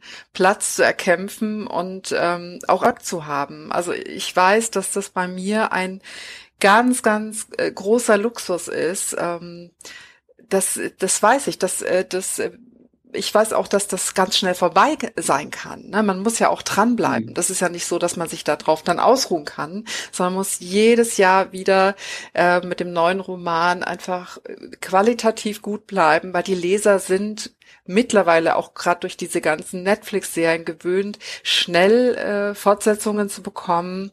Ne? Also das, äh, man hat das Gefühl, viel zu langsam nachzuliefern, aber sie wollen auch Qualität, also nicht nur Quantität, sondern auch Qualität. Also es ist doch ein gewisser Druck da, ähm, sich auch zu halten dann. Ne? Also ja, ja deshalb. Nur, Romy, also bei dir habe ich überhaupt keine Sorge, dass das auf einmal vorbei sein könnte, weil du hast jetzt wirklich deine Stimme, deinen Ton auch so gefunden, finde ich. Und ich finde den Ton ja sowohl in den Krimis als auch in dem Roman wieder, nämlich dieses, äh, du erzählst auf so eine ruhige und gleichzeitig sinnliche Weise, auch mit diesen vielen Naturbeschreibungen. Und die Figuren haben diese Tiefe und, und was, was immer wieder gesagt wird, ist, es ist wie nach Hause kommen. Es ist nach Hause kommen in die Elbmarsch, auf einen Apfelhof, zu den Figuren. Und ich glaube, dass die, dass du hast einfach eine riesen Fangemeinde, die, die da regelrecht süchtig nach sind. Und äh, deswegen wird das aus meiner Sicht nicht aufhören. Du musst es einfach nur fortführen. Du musst immer wieder die Geschichte. Ja, dein Wort in Gottes Ohr. Ich, ja, äh, ja. Wir können ja in zehn Jahren nochmal sprechen. Äh, das ich tun hoffe, wir. Du hattest dann recht. ich nehme das gern mal so mit. Aber trotzdem muss man einfach ähm, ja. ja trotzdem weiter fleißig sein und darf sich nicht auf den ja. Lorbeeren aus. Ja klar, du musst Stoff liefern, das ist klar. Und sag mal, Peter, bei dir ist das äh, ist das so autofiktional? Wenn das deine Figur heißt ja immer Peter, ne? Ja, aber hat einen anderen Nachnamen. Aber es ist ja, tatsächlich ja, autofiktional. Ähm, es ist tatsächlich autofiktional. Ähm, ah ja. Und äh, ja, ich habe so eine, so eine eigene Technik entwickelt, äh, so Erinnerungsbestandteile irgendwie neu miteinander zu kombinieren und dann fiktional zu erweitern. Ähm, viele der, der eher krasseren Dinge, die ich beschreibe, haben sich wirklich so ereignet und, und sind eigentlich die, die mich, die mich vorantreiben in der Erzählung. Aber ich mache natürlich dann äh, nie äh, so eine, so eine Abschreibung, so eine, also so ein Abschreiben der Wirklichkeit, der, der historischen Wirklichkeit, sondern, mhm. sondern versucht das Ganze tatsächlich in einen Roman zu überführen. Also es hat gar nichts von einer Autobiografie. Ähm, das wird mich auch langweilen und wird alle langweilen. Aber es gibt halt so zentrale Ereignisse in, in meiner Jugend jetzt in dem Fall, hm, die ich auch immer wieder so in, in, in Gesprächsrunden erzählt habe und, äh, und die jetzt einfach zu dieser Trilogie erstmal erstmal geführt haben. Dann nehmen wir uns jetzt mal richtig mit in die, also zwei Bände gibt es ja schon, in die beiden. Ja, also das erste, der erste Band, der hieß, wie ich den Sex erfand. Ähm, der spielt äh, wie ähm, die beiden anderen Bände, also der dritte ist ja noch geplant, ähm, in der Münchner Vorstadt, in einem Ort im Westen Münchens, der in den 70er Jahren, äh, wo das angesiedelt ist, noch relativ dörflich war, dörflich, kleinbürgerlich. Es haben sich auch äh, bürgerliche Leute, wie meine Eltern, die beide Ärzte waren, da äh, so ihr Einfamilienhaus gebaut. Mittlerweile ist es äh, vollkommen integriert in die Stadt und da wächst eben dieser zwölfjährige Peter Gillitzer auf in einem Milieu, mh, hm, das sehr, sehr eng definiert ist. Also der hat an der Decke seines Zimmers ein Franz Josef Strauß Plakat und an der Wand ein großes Poster eines Schäferhunds, der führt äh, mit einem imaginären Freund, der Franz Josef Strauß ist, Gespräche, die ihm helfen sollen, sich zu orientieren. Er ist so katholisch, äh, dass er Angst hat, äh, nach Lourdes und Fatima würde das nächste Marienwunder in München unter Menzing an ihm, mit ihm passieren und betet immer, die Maria möge ihm nicht erscheinen. Und gleichzeitig entdeckt er aber etwas, eine Kraft in sich, eine merkwürdige, gefährliche Kraft, äh, nämlich die der aufkommenden Sexualität. Niemand klärt ihn auf und das ist tatsächlich auch wieder jetzt ein, ein autobiografisch. Äh, obwohl die Eltern Ärzte sind, wird dieses Thema äh, strengstens beschwiegen äh, und so muss er sich die Dinge zusammenreimen. Jetzt gab es damals kein Internet natürlich äh, äh, und dadurch, dass sein Vater im Viertel bekannt ist, kann er auch, auch nicht zum nächsten Kiosk fahren und sich mal, sich mal äh, eine Illustrierte holen, eine einschlägige. Ähm, und deswegen hat er noch nicht mal eine Vorstellung davon, wie der weibliche Körper organisiert ist. Und äh, tappt da so durch, durch, durch sein Umfeld äh, wie ein naiver Tor und äh, will aber anerkannt sein in seinem Umfeld, will geliebt werden, will beachtet werden und er findet sich zum Beispiel eine imaginäre imaginäre Freundin. Natürlich fällt er wie bei den meisten Dingen da wieder auf die Schnauze. Die Geschichte wird dann weitererzählt, man kann sie auch umgekehrt lesen, das ist ganz egal. Äh, in dem zweiten Band, Die wilde Wut des Wellensittichs, da ist er erlöst. Also ich habe meinen Helden ähm, tatsächlich viel früher als mich selbst äh, mh, zur Erlösung geführt und er hat eine ganz tolle Freundin dann im, im zweiten Band, die ich nie hatte äh, in dem Alter. Und das ist das Schöne an der Fiktion, man kann sich auch im Nachhinein Wünsche, heiße Wünsche erfüllen. Und ähm, und da geht es hauptsächlich darum, wie kommt er aus dieser Enge raus. Und äh, sein imaginärer Gesprächspartner ist nicht mehr Franz Josef Strauß, sondern Peter Gabriel äh, von Genesis. Und er versucht genauso extravagant zu sein und ist aber nicht vorbereitet auf die Welt durch seine Eltern, die sich eben so um ihn sorgen und ihn da in dem Kokon äh, zu einem anständigen Mitglied der Gesellschaft machen wollen, dass er kaum kommt er mal auf eine fremde Realität, schreckliche Dinge erlebt. Er wird beispielsweise bei einem Sprachaufenthalt in, in, äh, in London äh, mit seinem bayerischen Englisch prompt zusammengeschlagen. Er, er, er, er, ja, er scheitert immer wieder. Und äh, man hätte diese Geschichte wahrscheinlich auch äh, tragisch erzählen können, aber ich versuche auch Dingen, die, die, die heute in der Pädagogik wahrscheinlich als dramatisch äh, äh, gekennzeichnet werden, komisch äh, zu erzählen, so gut es geht. Klingt wunderbar. Äh, war das schon Teil 3? Ähm, naja, da bin ich jetzt gerade dran. Das soll in, in, in zwei Jahren erscheinen. So, also ich habe so einen Zwei-Jahres-Rhythmus mhm. damit. Das spielt dann im Jahr 1977 ähm, im heißen Herbst, auch hauptsächlich dann am Ende zumindest.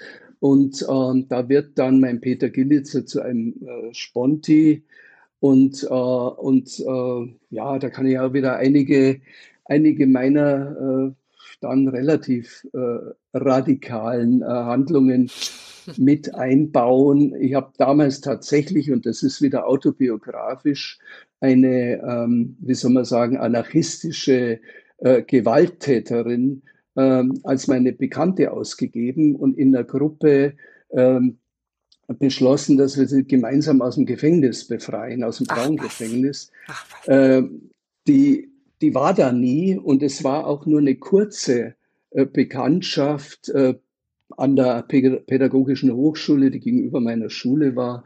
Und, äh, und äh, da habe ich dann festgestellt, die stand irgendwann auf der Fahndungsliste, aber in Wirklichkeit hatte sie damals noch zur Schülerunion bekehren wollen und bin nur zufällig mit äh, festgenommen worden von, von der Polizei.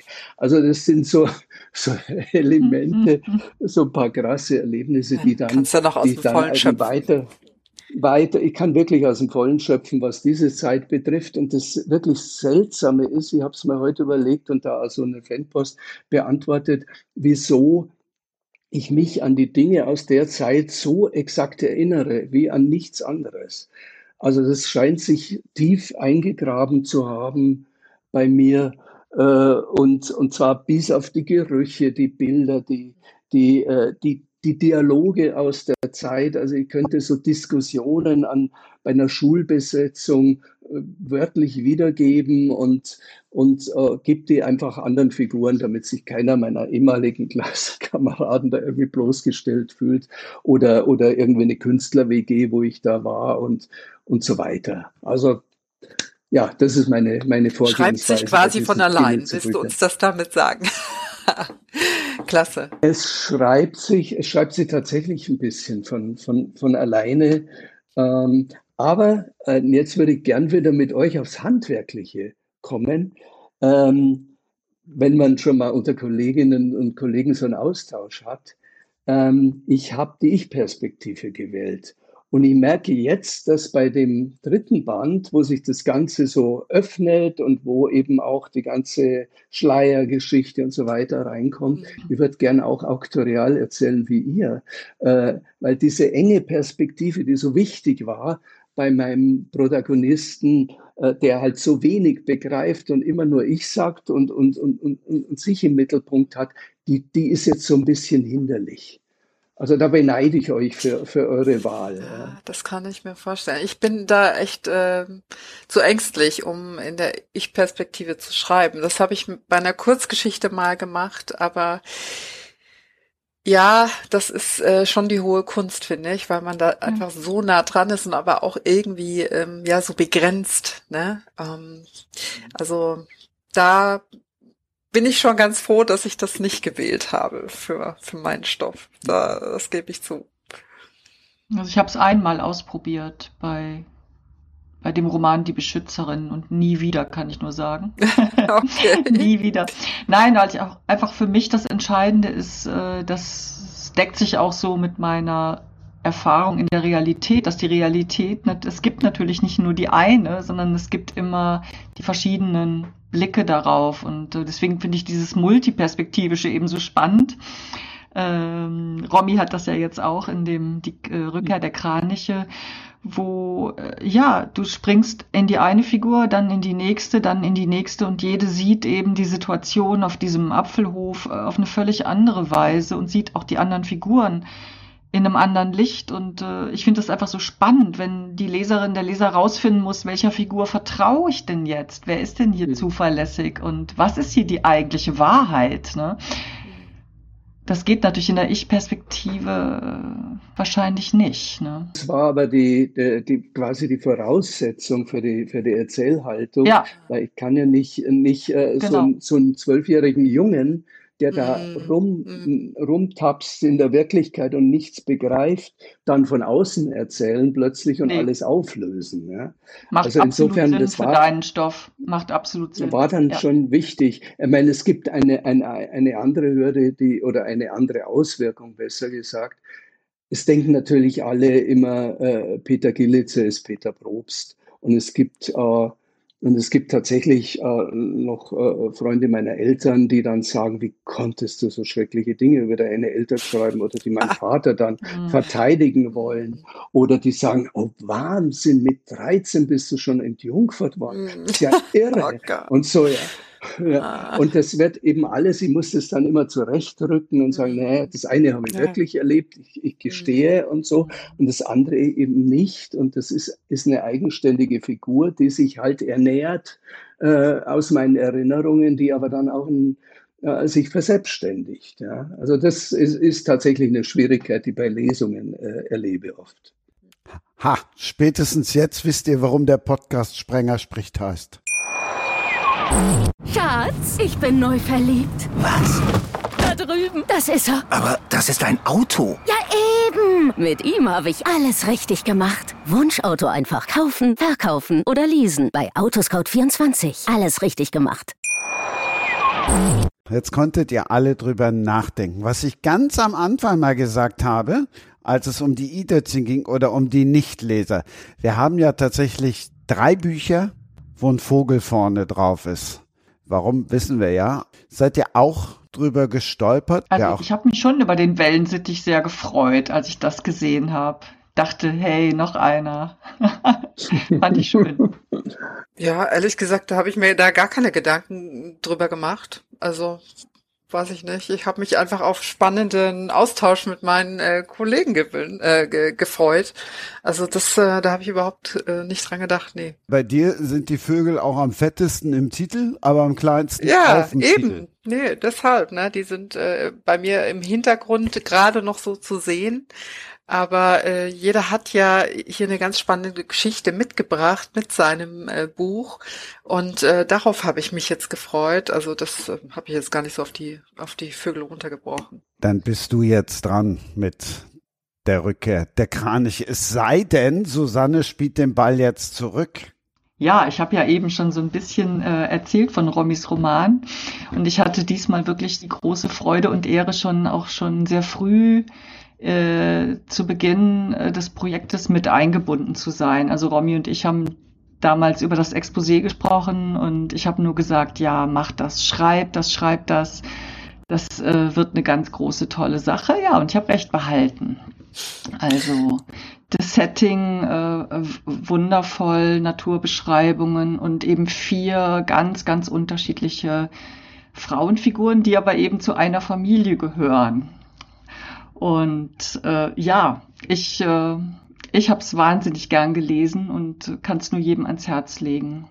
Und äh, vielleicht kannst du, Romy, ein bisschen über den Inhalt noch besser erzählen? Ja, ja klar. Das, ähm, ich muss äh, einfach nochmal den Bogen aufgreifen, dass das ganz wichtig war, das Gespräch mit dir über das Exposé, weil du mich bisschen mit angeschoben hast, das wirklich zu schreiben damals war ich noch so in der Phase, soll ich, soll ich nicht, kann ich das, kann ich das nicht? Und du hast mich da bestärkt und Mut zugesprochen. Also das ist so, so, so viel wert und hast mich da begleitet und äh, wir hatten viele Gespräche dazu, die mir sehr geholfen haben. Jetzt ist das Buch da, es ist gerade erschienen beim Wunderlich Verlag und ähm, es geht um eben eine Familie, vier Frauen in drei Generationen. Die ähm, Großmutter Wilhelmine die in einem alten Reddachhaus am Elbestrom wohnt, zusammen mit der einen Tochter Grete, die kurz vor ihrem 50. Geburtstag steht und eigentlich nie aus diesem kleinen Dorf dort in der Edmarsch rausgekommen ist.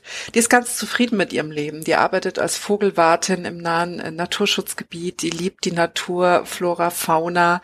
Aber der große Wunsch, den sie eigentlich mit 18 hegte, rauszugehen, die Welt zu bereisen, Meeresbiologie zu studieren, der wurde ganz früh äh, ich will nicht sagen zerstört, aber sie hat ihn aufgegeben, weil sie schwanger geworden ist. Ihre Tochter Anne ist jetzt auch erwachsen, die ist ähm, Ende 20 und studiert in Bremen.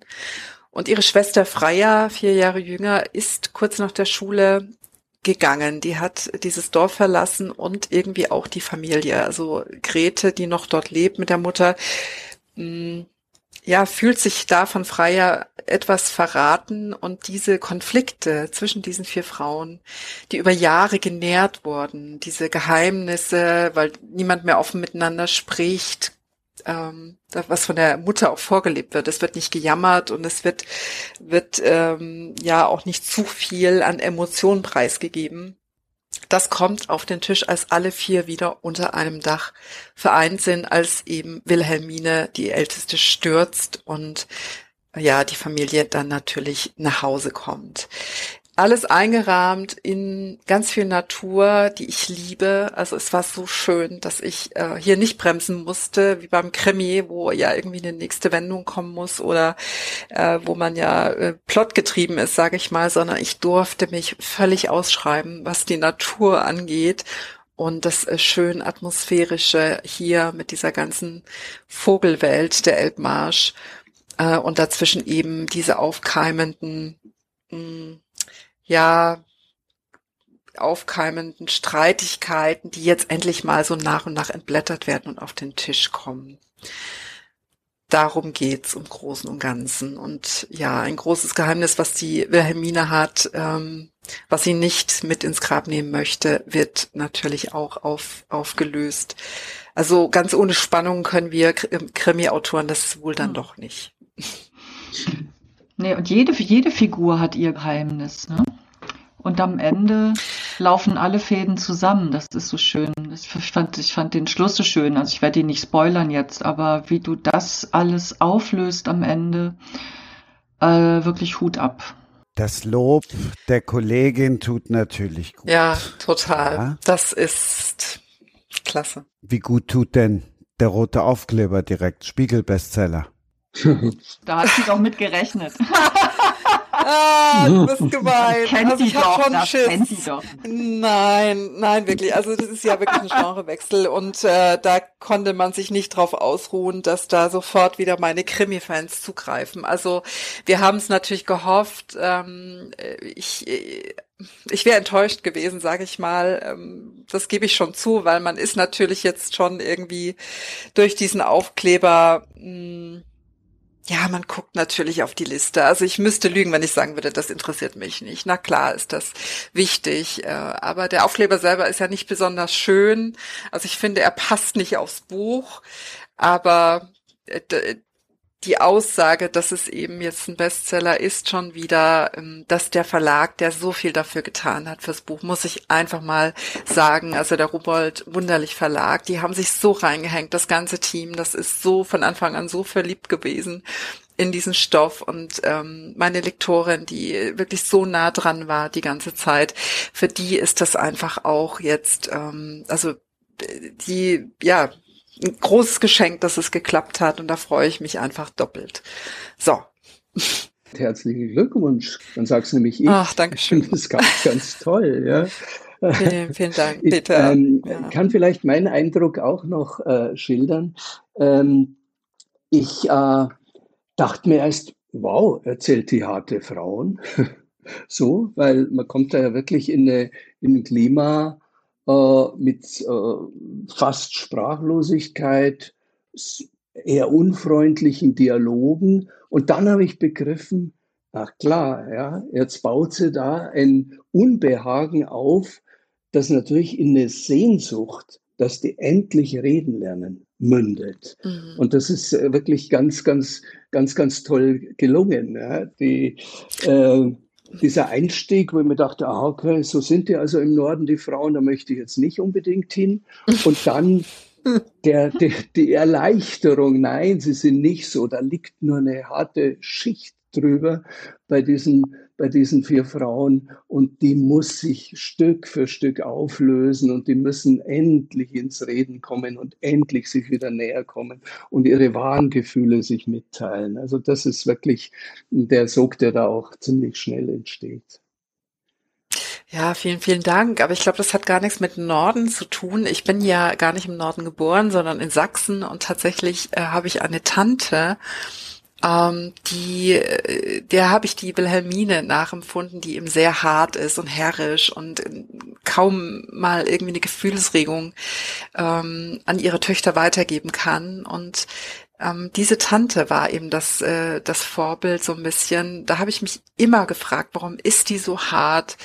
Ähm, geworden. Also ich glaube, das hat jetzt gar nichts unbedingt mit, mit den Norddeutschen zu tun, denen man ja nachsagt, dass sie nicht so viel reden oder nicht so gern, wo ich jetzt mal wirklich eine mhm. Lanze für brechen muss, als diejenige, die zugezogen ist.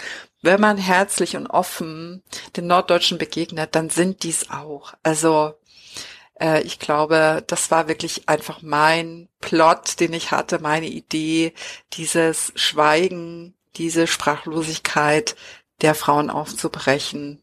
Oh, und das hoffe ich, ist so ein bisschen gelungen in diesem Buch. Also ich gratuliere jetzt natürlich auch, aber viel wichtiger ist doch so ein Blurb, um jetzt schön mal im Fachchinesisch zu bleiben. Hier werden ja Blurbs und Quotes geboren. Also das sind die nächsten Aufkleber, die dann aufs Buch kommen. Hm, nimm nur mal alle mit, die jetzt vielleicht nicht jetzt gerade auch AutorInnen sind wenn der Bestseller draufsteht, das heißt, wie oft ging der denn dann über die Ladentheke? Also sowohl als E-Book als auch als Papierbuch. Oder zählt das nur als Papierbuch? Klär mal alle auf. Das kann auch Susanne, weil sie ist genauso Spiegel-Bestseller-Autorin. Das möchte ich hier auch mal erwähnen. Ne? Aber man spricht ja jetzt nicht wirklich über, über Zahlen. Also ich kann nur so viel sagen, die E-Books fließen da nicht mit ein. Es geht um das äh, gebundene Buch in dem Moment, weil das ja die Liste ist für ähm, Hardcover-Belletristik, jetzt in meinem Fall. Ähm, ich weiß gar nicht, gibt es eigentlich eine E-Book-Bestseller-Liste? Gibt's nicht, ne? Weiß das jemand? Ich glaube nicht. Ähm, nee, ja, wie viel muss man verkaufen? Ein paar tausend in der Woche. Es ist aber immer abhängig von dem Markt in, in dieser Woche. Also das ist im Herbst, wo ganz viele Titel kommen im Hardcover. Das wissen wir ja im, vor dem Weihnachtsgeschäft. Da ist so viel ähm, auf dem Markt, dass da äh, viel mehr verkauft werden muss wahrscheinlich als irgendwie im Januar, sage ich mal, wo das Weihnachtsgeschäft durch ist. Ne? Das kann man so gar nicht direkt in Zahlen fassen. Und ich möchte mich da jetzt auch nicht festlegen lassen. hm. Ja, es kommt halt immer drauf also an, also ob, welche großen Namen eben noch gleichzeitig auf den Markt gekommen sind und äh, ne, also, mhm. davon hängt das halt auch ab. Das ist ja. Ja, im Übrigen mogeln die Verlage, glaube ich, auch immer bei den Zahlen so ein bisschen. Äh, niemand wird die realen Zahlen äh, erfahren und in einer Zeit, in der vielleicht insgesamt weniger Bücher verkauft werden, sind die natürlich äh, geringer und man ist trotzdem auf der Liste und umgekehrt. Also das ist einfach, aber es ist einfach so, dass wenn äh, man Bestseller äh, sagen kann und schreiben kann, dann hat das wunderbare Auswirkungen auf den Verkauf, weil die Leserinnen tatsächlich lieber einen Bestseller lesen als als äh, dass sie ein Buch entdecken. Und insofern werden da alle belohnt im Verlag und die, die Stimmung kann man bei Romy jetzt wirklich äh, gut vorstellen, wenn die sagen, ja, es hat mhm. geklappt, ja, wir haben diesen mhm. Genrewechsel hingekriegt, sie bleiben ihr treu, wir haben uns zu Recht eingesetzt dafür. Äh, wenn es andersrum läuft, dann, dann wird es schwierig.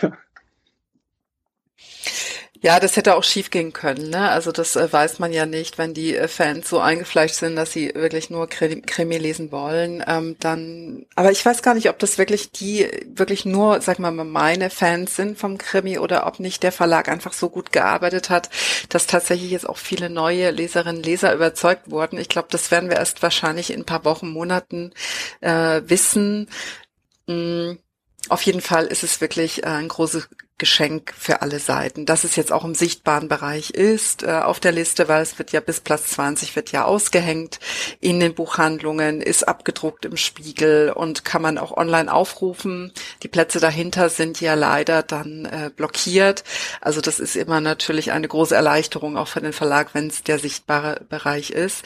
Diese Sticker, diese Aufkleber, die ähm, helfen natürlich vielen Leserinnen Lesern, aber es gibt auch und nicht wenige, von denen ich weiß, weiß, dass die diese Aufkleber abziehen oder dass die gerade dann eben nicht zu den Büchern äh, greifen, sondern die wirklich Schätze entdecken wollen. Also das höre ich ganz oft und ich glaube da auch dran. Hoffentlich ist es so. Also das ist, kann man sich nur wünschen. Also nicht äh, jetzt, äh, weil, äh, weil ich nicht Bestseller draufschreiben kann, sondern weil ich glaube, dass die Literatur insgesamt ähm, halt breiter und reicher wird äh, mhm. wenn jeder da auf seine ja. Entdeckungsfahrt geht. Und das verschafft uns auch die Möglichkeit, dass eben nicht so ein enges äh, Schubladendenken entsteht, sondern dass wir sagen, okay, ich traue mich jetzt einfach mal mit so einem Stoff an die Öffentlichkeit, auch wenn da nicht schon zehn äh, Bestseller in der Richtung geschrieben worden sind. Also insofern, es soll beides funktionieren und zusätzlich ernähren natürlich die Bestseller-Autorinnen äh, die, die anderen. Also ich bin tatsächlich jedem Bestseller dankbar, weil ich weiß, da hängen dann zehn äh, äh, Kolleginnen dran, die nicht so erfolgreich sind und die können weiter veröffentlichen, weil es im Verlag gut geht. Ja, das ist die ja, so Kalkulation. Ja, das ist aber, mhm. wie gesagt, ich war ja auch viele Jahre eben nicht Bestseller-Autor. Ich habe oft äh, kenne die andere Seite der Medaille, ne, und ich weiß genau, wie hart es ist, wenn wenn man sich erst so jeden einzelnen Leser so ein bisschen erarbeiten muss, wenn man rausgeht und da sitzen eben zehn Leute statt hundert auf Lesungen. Ich weiß das ganz genau und man ist nicht weniger enthusiastisch und glücklich, wenn man dann einfach tolle Rückmeldungen bekommt.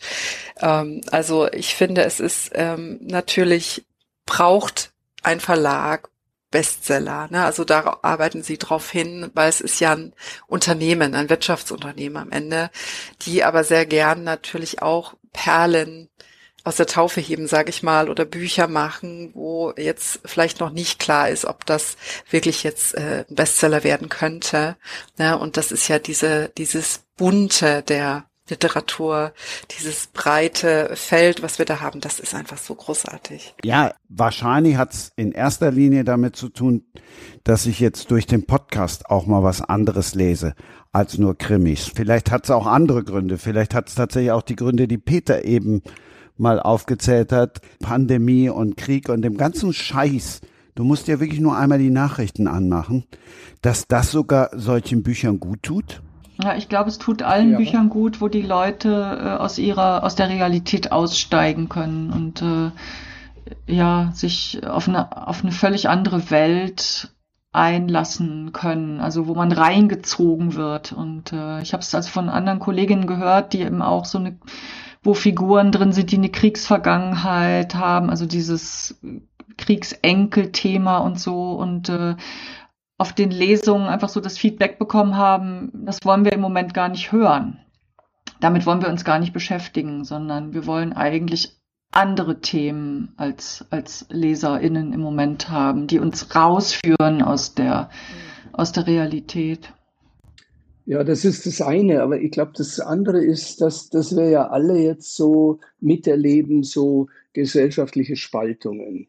Es wurde ja wahnsinnig viel gestritten in den letzten Jahren, auch zwischen befreundeten Menschen und, und äh, also jetzt zuletzt über den Krieg und ganz zuletzt über das dämliche Winnetou-Thema. Äh, es wird mhm. gestritten, es äh, passieren auf allen Ebenen Spaltungen äh, politisch, was die Werte betrifft, was die Einschätzung von Realitäten betrifft und so weiter. Und die Familiengeschichten, die wir alle haben, die haben ja immer auch was mit Spaltungen und der Gefahr von Spaltung zu tun, mit Versöhnung zu tun. Und ich glaube, Stoffe, äh, die jetzt in irgendeiner Weise das schaffen zu versöhnen, Menschen wieder miteinander zu verbinden, äh, so Hindernisse im Weg aus, aus, äh, auf die Seite zu räumen, die tun einfach, einfach Leserinnen gut und, und, und die sind gewünscht ähm, also die Radikalität, äh, die Kälte, äh, die ich am Anfang äh, vielleicht auch äh, in meinem Buch zum Teil drin hatte, im, im ersten Roman, ähm, die, da habe ich jetzt selbst das Bedürfnis, im dritten da auch wieder noch mehr Versöhnung zu schaffen. Ähm, und ich glaube, das entspricht auch den, den, den, den Wünschen der Leser und Leserinnen.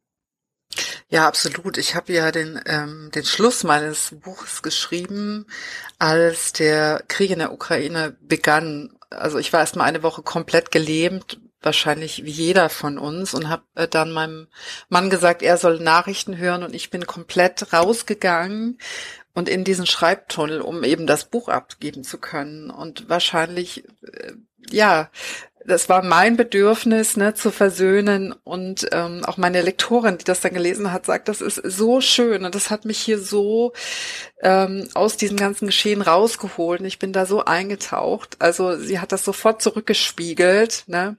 Das ist eben auch der Wunsch, den wir haben mit dem Buch, dass, dass man da wirklich mal eintauchen kann und dann äh, ja auch versöhnt einfach rausgeht aus, aus diesem Buch. Ich glaube, die, die, diese Art, diese Stoffe werden jetzt schon tatsächlich gern gelesen. Glaube ich auch. Wie, wie wärt ihr denn damit umgegangen, wenn euer Buch äh, Premiere gehabt hätte am 24.02. diesen Jahres? Das war nämlich in meinem Fall so im Literaturhaus in München, Nein. Kriegsbeginn. Ach du liebe Güte. Was hättet ihr gemacht?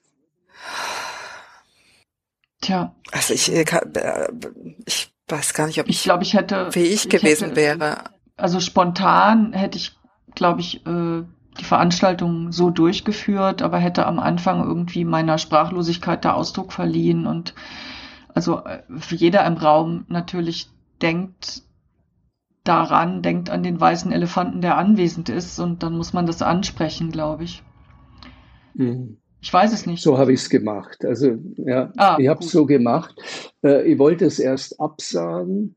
Ähm, und dann sagten die mir vom Literaturhaus, ja, verstehen Sie, können Sie auch machen, aber es sind irgendwie mit den Online-Tickets 160 Leute und ich würde, glaube hm. ich, äh, doch äh, einige enttäuschen. Und dann äh, habe ich mit dem Moderator das so abgesprochen, dass wir tatsächlich das Thema Krieg thematisieren und sagen, es mhm. sei trotzdem, muss allen erlaubt sein, sich jetzt für eineinhalb Stunden tatsächlich ja. in eine andere Wirklichkeit äh, zu begeben und auch zu lachen. Das große Problem war das mhm. Lachen. Ähm, mhm. ja. Man muss lachen bei, bei, beim Wellensittich und, und äh, und da wollte keiner lachen an dem Tag und das hat sich dann so langsam wie Eis aufgelöst, ja, im Publikum. Und dann kam der erste Lacher und, und dann hat er die anderen angesteckt und hinterher sagten alle, das war eine Erleichterung und jetzt gehen wir zurück an die, an die Bildschirme und, und, und schauen, wie das mit diesem verdammten Krieg weitergeht, den keiner für möglich gehalten hat, noch an diesem Tag. Und, aber das war wirklich, glaube ich, die schwierigste, äh, schwierigste Lesung in meinem Leben. Ja, das glaube ich. Ich weiß nicht, ob ich es hätte machen können, ganz ehrlich. Also ich, ich war so, so sprachlos an dem Tag. Ähm, wahrscheinlich hätte man es gemacht. Klar, man ist ja Profi und weiß, wie eine Lesung läuft. Und wenn man weiß, da sitzt ein Publikum, das, äh, ne, das da auch hinkommt. Also das, äh, die, die wollen ja dann auch an dem Abend diese, diese Ablenkung. Aber wirklich Hut ab, Peter, dass du das äh, hinbekommen hast. Also die, die äh, Organisatorinnen im Literaturhaus hatten verweinte Augen. Die kamen mir mit verweinten mhm. Augen entgegen. Die hatten nämlich einen Austausch mit äh, Literatinnen äh, zwei Jahre zuvor aus Kiew äh, gemacht und hatten mhm. da persönliche mhm. Kontakte. Und die sagten so halb schluchzend, machst du es wirklich und so. Also es war, es war wirklich eine höllische Situation. Und ähm, in der Folge äh, habe ich schon festgestellt, ähm, dass bei Lesungen, ja, wie soll man sagen, das ist, äh, äh, es ist, fällt den Leuten immer noch schwer, äh, sich auf ganz was anderes zu konzentrieren, was nichts mit der Pandemie zu tun hat, was, was nichts mit dem Krieg zu tun hat, was nichts mit dem kalten Winter, der da kommen wird, äh, zu tun hat. Und man muss wirklich Verführer sein, äh, um, um, um, um die Menschen da rauszuholen. Also ich äh, habe da jetzt andere ähm, andere Erfahrungen gemacht. Ich habe jetzt einige Lesungen auch mit dem Kranich schon äh, hinter mir und merke, wie das aufgesogen wird. Ich lese natürlich äh, solche Stellen eben mit diesen äh, schönen Naturbeschreibungen und gehe jetzt nicht unbedingt in diese Dialoge die vor Streit dann eben so triefen, sondern es ist ganz klar konzipiert auf Entspannung und Abtauchen in eine andere Welt. Aber ich merke, wie das aufgenommen wird und wie, wie die Augen strahlen und wenigstens diese anderthalb Stunden ähm, einfach mal ja in einer anderen Welt äh, sein. Also ich ähm, habe da sehr, sehr schöne Erfahrungen gemacht tatsächlich jetzt. Ist gar nicht so schwer. Also Vielleicht auch, weil ich so selber mein Buch so liebe und da auch so sprühe, auch in den Erzählungen ringsrum ums Buch. Ähm, ja, es ist äh, sehr, sehr schön gerade. Dann komme ich jetzt aber nochmal mit dem, womit wir den dritten Teil angefangen haben. Da habt ihr noch gelacht, wegen der Vögel auf dem Cover. Verschwinden jetzt so die Frau im Dunkeln und im roten Mantel, verschwinden die jetzt so langsam aber sicher auch? Ihr wisst, welche Titel ich meine. Ne? Die sahen ja irgendwie alle allesamt immer dann gleich aus, egal bei mhm. welchem Thriller. Das hat tatsächlich eine Buchhändlerin gesagt, als mein Buch erschienen ist. Die kam auf mich zu und die sagte, endlich mal ein tolles Cover, wo keine Frau drauf ist, ähm, mhm. na so von hinten. Also die sagt, ich kann, ich kann die bald nicht mehr sehen. Also die hat das direkt offen so angesprochen. Das war mir gar nicht so bewusst, wenn ich ehrlich bin. Äh, aber ähm, ja, wahrscheinlich wird es Zeit, dass wir mal wieder eine andere Form des Covers wählen. Die Verlage springen ja immer gern auf den Zug auf, wenn er läuft oder wenn er rollt. Ne? Das haben wir ja in den letzten Jahren ganz häufig gesehen. Und ich glaube, die, die Frauen mit dem roten Mantel ähm, haben langsam ausgedient. Ich habe mal irgendwie gehört, äh, dass das lustigerweise ja immer dieselbe Frau im selben roten Mantel ist. Was? Das ist irgendwie ein, ja, das ist mhm. offenbar gern genommen immer dieselbe Frau im roten Mantel. Oh Gott. Und es gibt ja auch diese Cover-Reihe, äh, die heißt Frauen, die aufs Meer starren. Fand ich auch sehr mhm. lustig und äh, habe dann bei mir mal geguckt und ups, ich habe ja auch einen, wo eine Frau aufs Meer starrt. Also ich bin auch nicht ausgenommen davon. Frau von hinten, die aufs Meer starrt. Mhm. Aber wir, ja. wir sind jetzt die Vorreiter für die Vogelcover. Mal gucken, wer uns folgt. Können wir dann mal irgendwann äh, in der äh, weiß nicht, über, über, übernächsten Folge drüber sprechen, Christian, ob das funktioniert hat. Ja. Bei Amelie ist auch ein Vogel drauf übrigens. Äh, Ach, siehst du. Gerade erschienen. die hat sie gefragt, wieso äh, die, äh, die Verlegerin äh, bei ihren Vogel äh, wollte. Jetzt weiß sie es. Also ich werde es jetzt gleich erklären. Ähm, in genau. meinem Fall ist es so, den, den Titel versteht ja keiner. Äh, die wilde Wut des Wellensittichs. Und ähm, ich habe wirklich mir gedacht, ich habe nach all der Drehbucharbeit mehr als einen Schuss frei und ich darf auch äh, radikale Titel nehmen und ich, äh, ich darf auch eine, eine wilde und krasse Geschichte erzählen. Äh, und Gott sei Dank ist, ist es tatsächlich so, dass die, die Antje Kunstmann ähm, da überhaupt einem äh, nicht im Wege steht und sagt, um Gott, wie, wie, wie wird das ankommen und so weiter, versteht ja keiner die wilde Wut des Wellensittichs. Mhm. Ähm, ich hoffe, es macht die, macht die Leserinnen neugierig und es gibt natürlich eine Geschichte im Buch, die das Ganze aufklärt und Wut und Wildheit äh, spielt eine große Rolle. Aber es ist sicher äh, kein Titel und kein Cover, das eine PR-Agentur äh, vorgeschlagen hätte. Und das war uns auch allen, allen bewusst. Also ich hätte es definitiv im Laden mal rumgedreht, weil das hätte mich interessiert, was äh, bei diesem Titel, worum geht's da? Und ich glaube, das ist ja auch der Sinn des Ganzen. Ne? Das, man ja, sagt ja, ja immer zuerst das Cover, dann der Titel, was so dem Leser, der Leserin in die Augen springt. Und wenn sie dann das Buch rumdreht und die Klappe liest, dann äh, hat man eigentlich schon, das ist schon die halbe Miete eigentlich. Ne? Also finde ich großartig. Susanne, da kommst du natürlich mit unter Wasser. Wie spreche ich das eigentlich? Unterwassernacht. Frag mich bitte nicht, wie ich auf den Titel gekommen bin. Ich weiß das selber nicht. Äh, das war immer mein Arbeitstitel. Und der Verlag hat das einfach äh, von Anfang an so genommen als Titel. Also da wurde auch nie drüber diskutiert. Äh, ich fand das selbst so ein bisschen düster. Also Unterwasser ist ja schon düster und Nacht ist dann noch mal düsterer. Aber als ich dann gesehen habe, dass die ein weißes Cover machen, mhm Dachte da habe ich nur gedacht, ey, wie genial ist ja. das denn jetzt? Diesen ja. ikonischen Reiher und ein weißes Cover zu diesem düsteren Titel. Das hat sehr für mich cool. sofort funktioniert. Mhm. Also bin sehr gespannt, was sie jetzt aufs nächste Buch machen. Und wie der Titel sein wird, wir sind gerade noch so am Hin und Her überlegen. Diesmal nicht so einfach wie bei Unterwassernacht.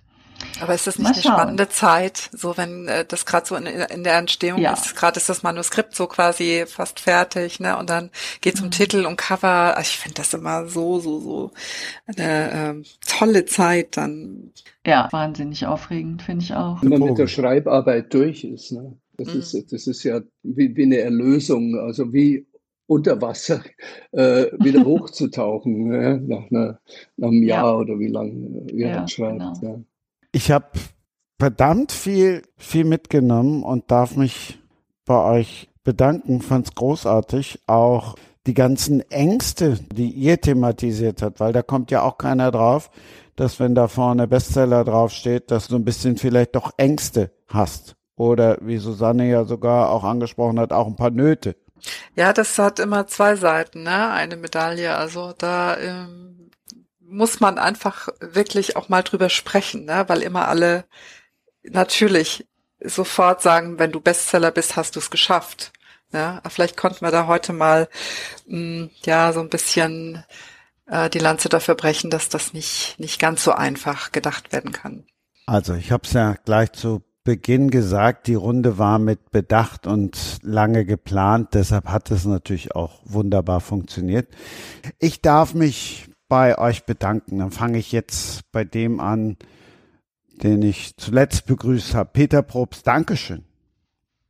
Ich danke ganz herzlich allen Beteiligten. Das war wirklich ein schönes Gespräch. Und wenn es gar nicht veröffentlicht würde, wäre es auch ein schönes Gespräch. Und das ist immer wichtig. Sehr schön. Also nein, natürlich wäre es veröffentlicht.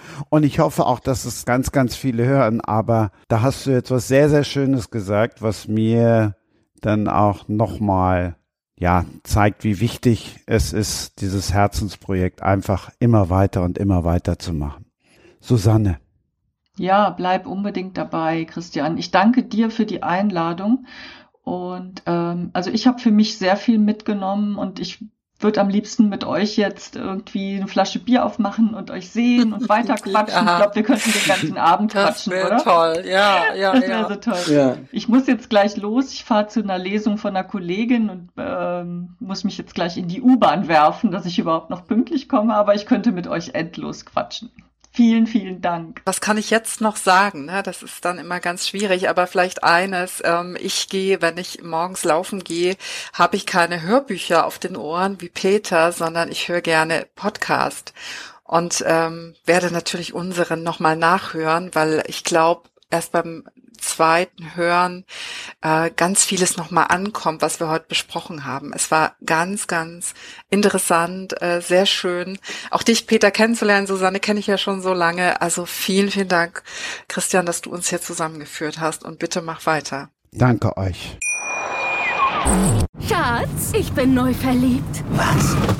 Da drüben. Das ist er. Aber das ist ein Auto. Ja, eben. Mit ihm habe ich alles richtig gemacht. Wunschauto einfach kaufen, verkaufen oder leasen. Bei Autoscout24. Alles richtig gemacht. Wie baut man eine harmonische Beziehung zu seinem Hund auf? Puh gar nicht so leicht. Und deshalb frage ich nach, wie es anderen Hundeeltern gelingt, beziehungsweise wie die daran arbeiten. Bei Iswas Dog reden wir dann drüber. Alle 14 Tage neu mit mir, Malte Asmus und unserer Expertin für eine harmonische Mensch-Hund-Beziehung, Melanie Lippisch. Iswas Dog mit Malte Asmus. Überall, wo es Podcasts gibt. Das war Sprenger spricht. Autor Insights. Schatz, ich bin neu verliebt. Was? Da drüben. Das ist er. Aber das ist ein Auto. Ja, eben. Mit ihm habe ich alles richtig gemacht. Wunschauto einfach kaufen, verkaufen oder leasen. Bei Autoscout24. Alles richtig gemacht.